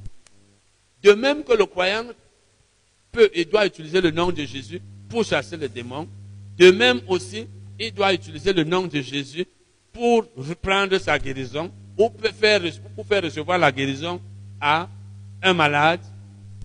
Et cet homme n'était même pas croyant. Cet homme, le boiteux n'était pas croyant. Mais il a cru qu'il pouvait être guéri. Parce que même un non-croyant peut être guéri s'il a la foi en Jésus. Donc au lieu de penser qu'il faut toujours que c'est le pasteur qui vienne prier pour le malade, faisons savoir au malade que le nom de Jésus a une puissance qui fait recevoir la guérison. Ce n'est pas toi qui fais. S'il n'a pas la foi, il ne reçoit pas la guérison. Ce n'est pas ta faute. C'est lui. Si on peut dire que quelqu'un est fautif, c'est lui qui est fautif. Ce n'est pas toi. Donc il ne faut pas avoir peur ou honte que ça ne marche pas. Si ça ne marche pas, ce n'est pas ta faute. C'est vrai que ceux qui ne connaissent pas la parole vont dire que tout ce qu'il a fait là, donc ça. Quand tu dis, lève-toi et marche, ce n'est pas sa foi. Regardez encore. Pierre, il dit, verset 12. La Bible dit, Pierre, voyant cela, dit au peuple, Homme israélite, pourquoi vous étonnez-vous de cela? Pourquoi avez-vous les regards fixés sur nous, comme si c'était par notre propre puissance ou par notre piété que nous eussions fait marcher cet homme? Pierre est en train de dire, nous n'avons pas fait marcher cet homme par notre propre puissance. Nous, nous sommes qui? Nous ne sommes pas puissants. Nous sommes de simples personnes. Ce n'est pas par notre piété, parce que nous sommes très fidèles à Dieu, nous lui obéissons beaucoup. Il dit, verset 16, c'est par la foi en son nom que ce nom, que son nom a raffermi cet homme. Ça veut dire, cet homme a eu la foi au nom de Jésus. Donc si cet homme n'avait pas été guéri, ça aurait été dû au fait qu'il n'avait pas la foi. Si quelqu'un n'a pas la foi et il n'est pas guéri, est-ce la faute de celui qui lui a prêché? Ce n'est pas la faute de celui qui a prêché. Même le salut. Si tu prêches l'évangile à quelqu'un et il ne croit pas, il n'est pas sauvé. Toi, tu commences à avoir honte. Si tu dis à quelqu'un, lève-toi et marche, il ne marche pas, c'est parce qu'il n'a pas eu la foi. Ce n'est pas toi. C'est vrai, les gens qui ne savent pas, connaissent rien, vont dire, ah, tout ce qu'il faisait là, il faisait du bruit. C'est comme lorsque Reinhard Bonk était sur Cameroun il y a longtemps, j'ai appris que certaines personnes ont été guéries, mais sont retombées malades, ou alors étaient, étaient paralysées, mais après la paralysie est rentrée, est revenue. Et les gens ont dit que tout ce qu'il a fait ça, c'est pas lui. Si tu reçois la guérison, ce n'est pas lui qui te guérit. Si tu perds ta guérison, ce n'est pas lui. Parce que les gens ne savent pas qu'est-ce qui fait perdre la guérison. Certains diront, ah, c'est le montage. Ce n'est pas le montage. Bon, certainement, il y en a qui font le montage. Mais c'est parce que la personne a la foi qu'elle est guérie. Ce n'est pas par moi. Et c'est parce qu'elle n'a pas la foi qu'elle ne reçoit pas la guérison. Et elle peut aussi perdre la guérison parce que le diable a commencé à mettre les choses dans la tête. Peut-être il a commencé à ressentir les symptômes de maladie revenir. Il a pensé que c'était revenu. Il a même commencé peut-être à confesser et c'est revenu. Ce n'est pas la faute de celui qui lui a prêché avant qu'il soit guéri. Ce n'est pas sa faute. C'est sa faute. Parce que celui qui prêche, il fait une chose. Il prêche la parole ou bien il enseigne. Et il peut aussi faire une autre chose, comme Pierre ici, il dit, lève-toi et marche.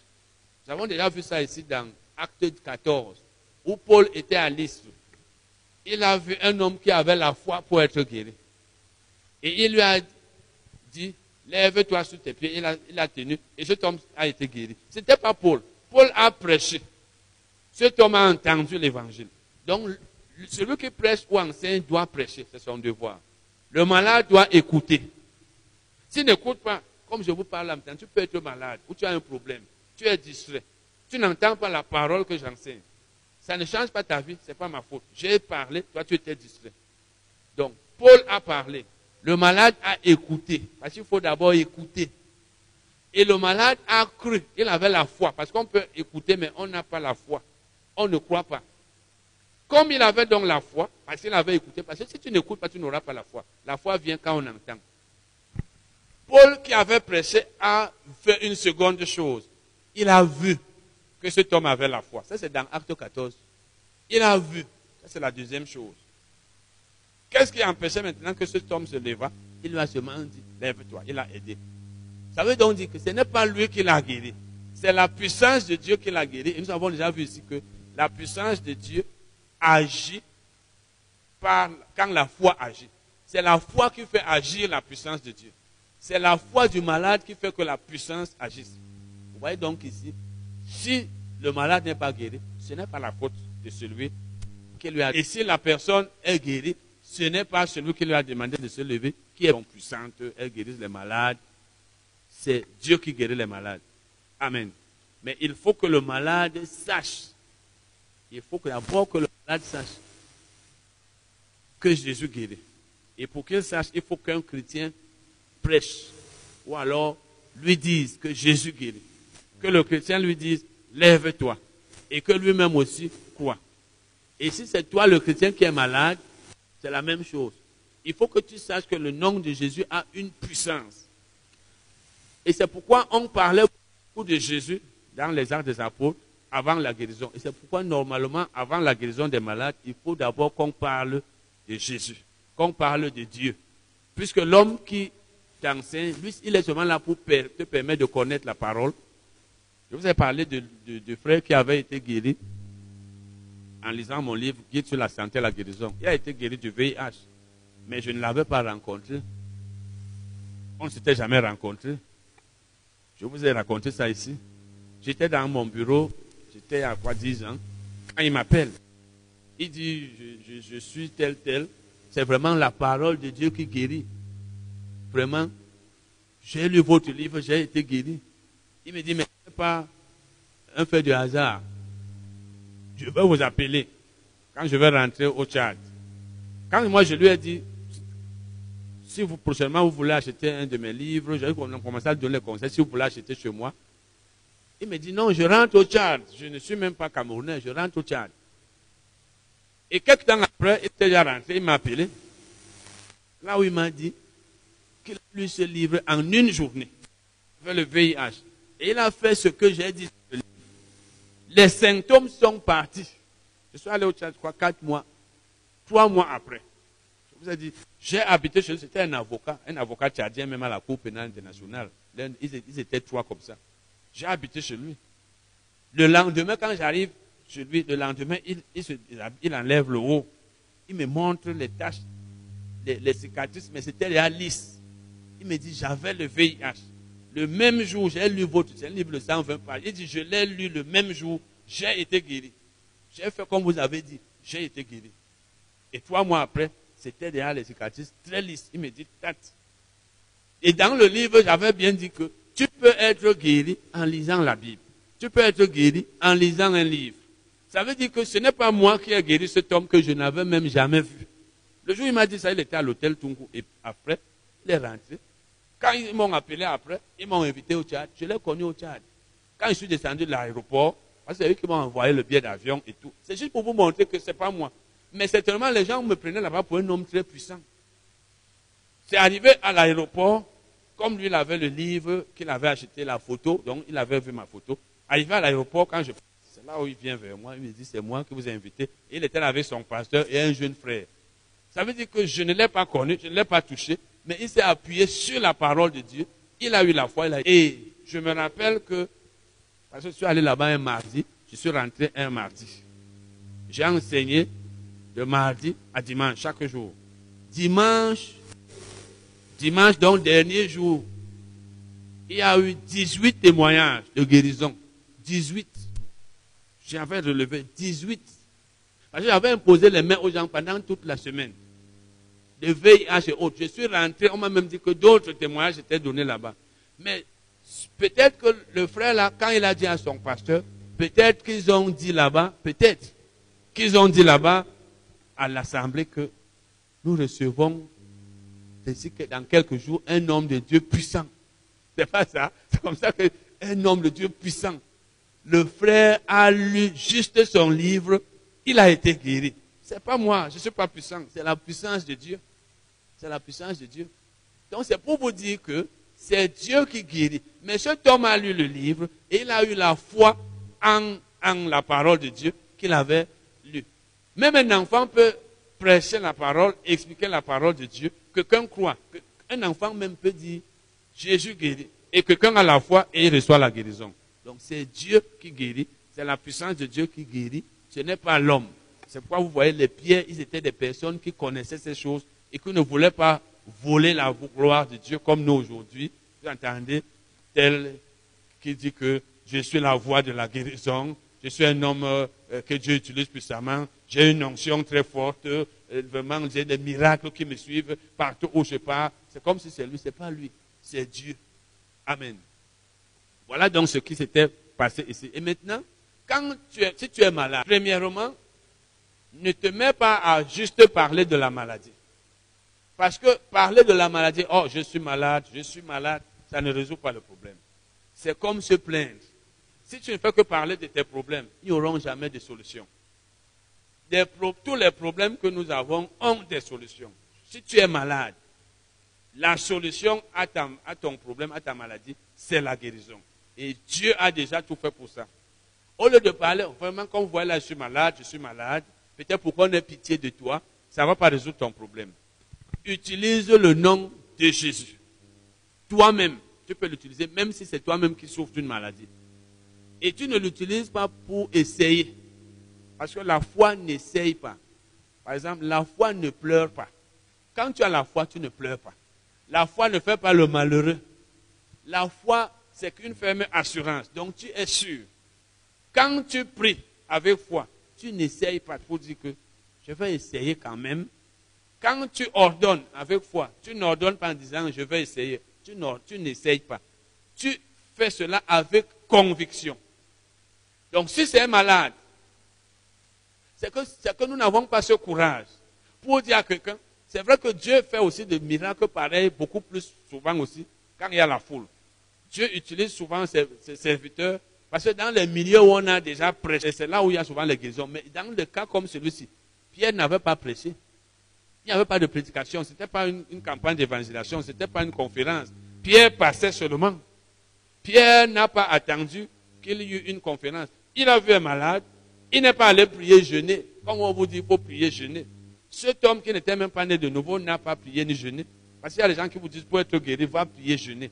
Les guérisons c'est des choses, la guérison, c'est quelque chose que Dieu nous a déjà donné. Tu prends ça à tout moment. Chasser le, un démon, c'est à tout moment que tu chasses le démon. Tu n'as pas besoin, quand quelqu'un est possédé, tu vas d'abord prier, jeûner pour recevoir la puissance. Pierre a vu le malade, il lui a seulement dit, lève-toi et marche. Et il s'est levé, il voit un malade, peut-être dans ta maison. Ça peut être en lui disant, lève-toi et marche, qu'il va être guéri. Ça peut être en lui imposant les mains. mais fais-lui savoir que c'est la puissance de Dieu qui guérit. Si la foi en la puissance de Dieu, au nom de Jésus, il sera guéri. Et si c'est toi-même, tu chasses, tu des symptômes de maladie dans ton corps, chasse cette maladie. Peut-être c'est le palu, peut-être c'est le cancer, peut-être, je ne sais pas quels sont, quels que soient les, symptômes. Dis au nom de Jésus-Christ, toi, ce, par exemple, ce, cancer, encore je ne sais pas si vous pouvez connaître les symptômes du cancer, ou alors toi, ce palu, sors de mon corps au nom de Jésus. C'est une question de foi. Et si c'est le malade qui veut recevoir la guérison, ce n'est pas toi. Et il est chrétien. Parce que le nom de Jésus n'appartient qu'aux chrétiens, aux enfants de Dieu. Il n'appartient qu'à ceux qui sont nés de nouveau. C'est comme pour chasser les démons. Ne va pas dire à un non-croyant, il faut chasser le démon là. Il chasse le démon, il, connaît Jésus. Jésus le connaît. Vous vous rappelez l'histoire des fils de Séva dans, Acte 19. Euh, Ils ont voulu chasser quelqu'un qui les a chassés. C'est pas ça. Hein? Donc un non-croyant n'a pas le pouvoir de chasser les démons le nom de Jésus ne lui appartient pas encore. Mais si c'est un croyant qui est malade, exhorte-le, dis-lui, chasse cette maladie toi-même. Chasse-la. S'il croit, il chasse. Au nom de Jésus. Sors de mon corps. Il va sortir. Il faut, il faut oser. Et oser ne veut pas dire essayer. Si tu as dans la tête que je veux quand même essayer, si ça marche, je verrai. Parce qu'une fois que tu, tu essayes, ça veut dire que tu as déjà un plan B. L'homme qui essaye a un plan B. Il se dit, j'essaye. Si ça marche, tant mieux. Si ça ne marche pas, je vais faire comme ceci. Chaque fois que tu fais quelque chose et tu as un plan B, une chose concernant Dieu, ça veut dire que tu n'as pas la foi. La foi, c'est que je suis sûr, je suis convaincu, c'est une pleine assurance. Je sais que quand je vais ordonner, il va partir. Je sais que quand je vais prier, je vais recevoir. Mais si tu as un plan B, tu dis, bon, je m'en vais. Ou bien tu vois que là, on prie pour les malades. Tu dis, bon, je m'en vais quand même là-bas, mais je vais voir. Si ça marche là-bas, tant mieux. Si ça ne marche pas, j'ai mon rendez-vous avec mon médecin demain. Ça veut dire que tu es en train d'essayer. Dis aussi aux malades, utilise le nom de Jésus. Chasse la maladie. Le nom là est puissant. Ça dépend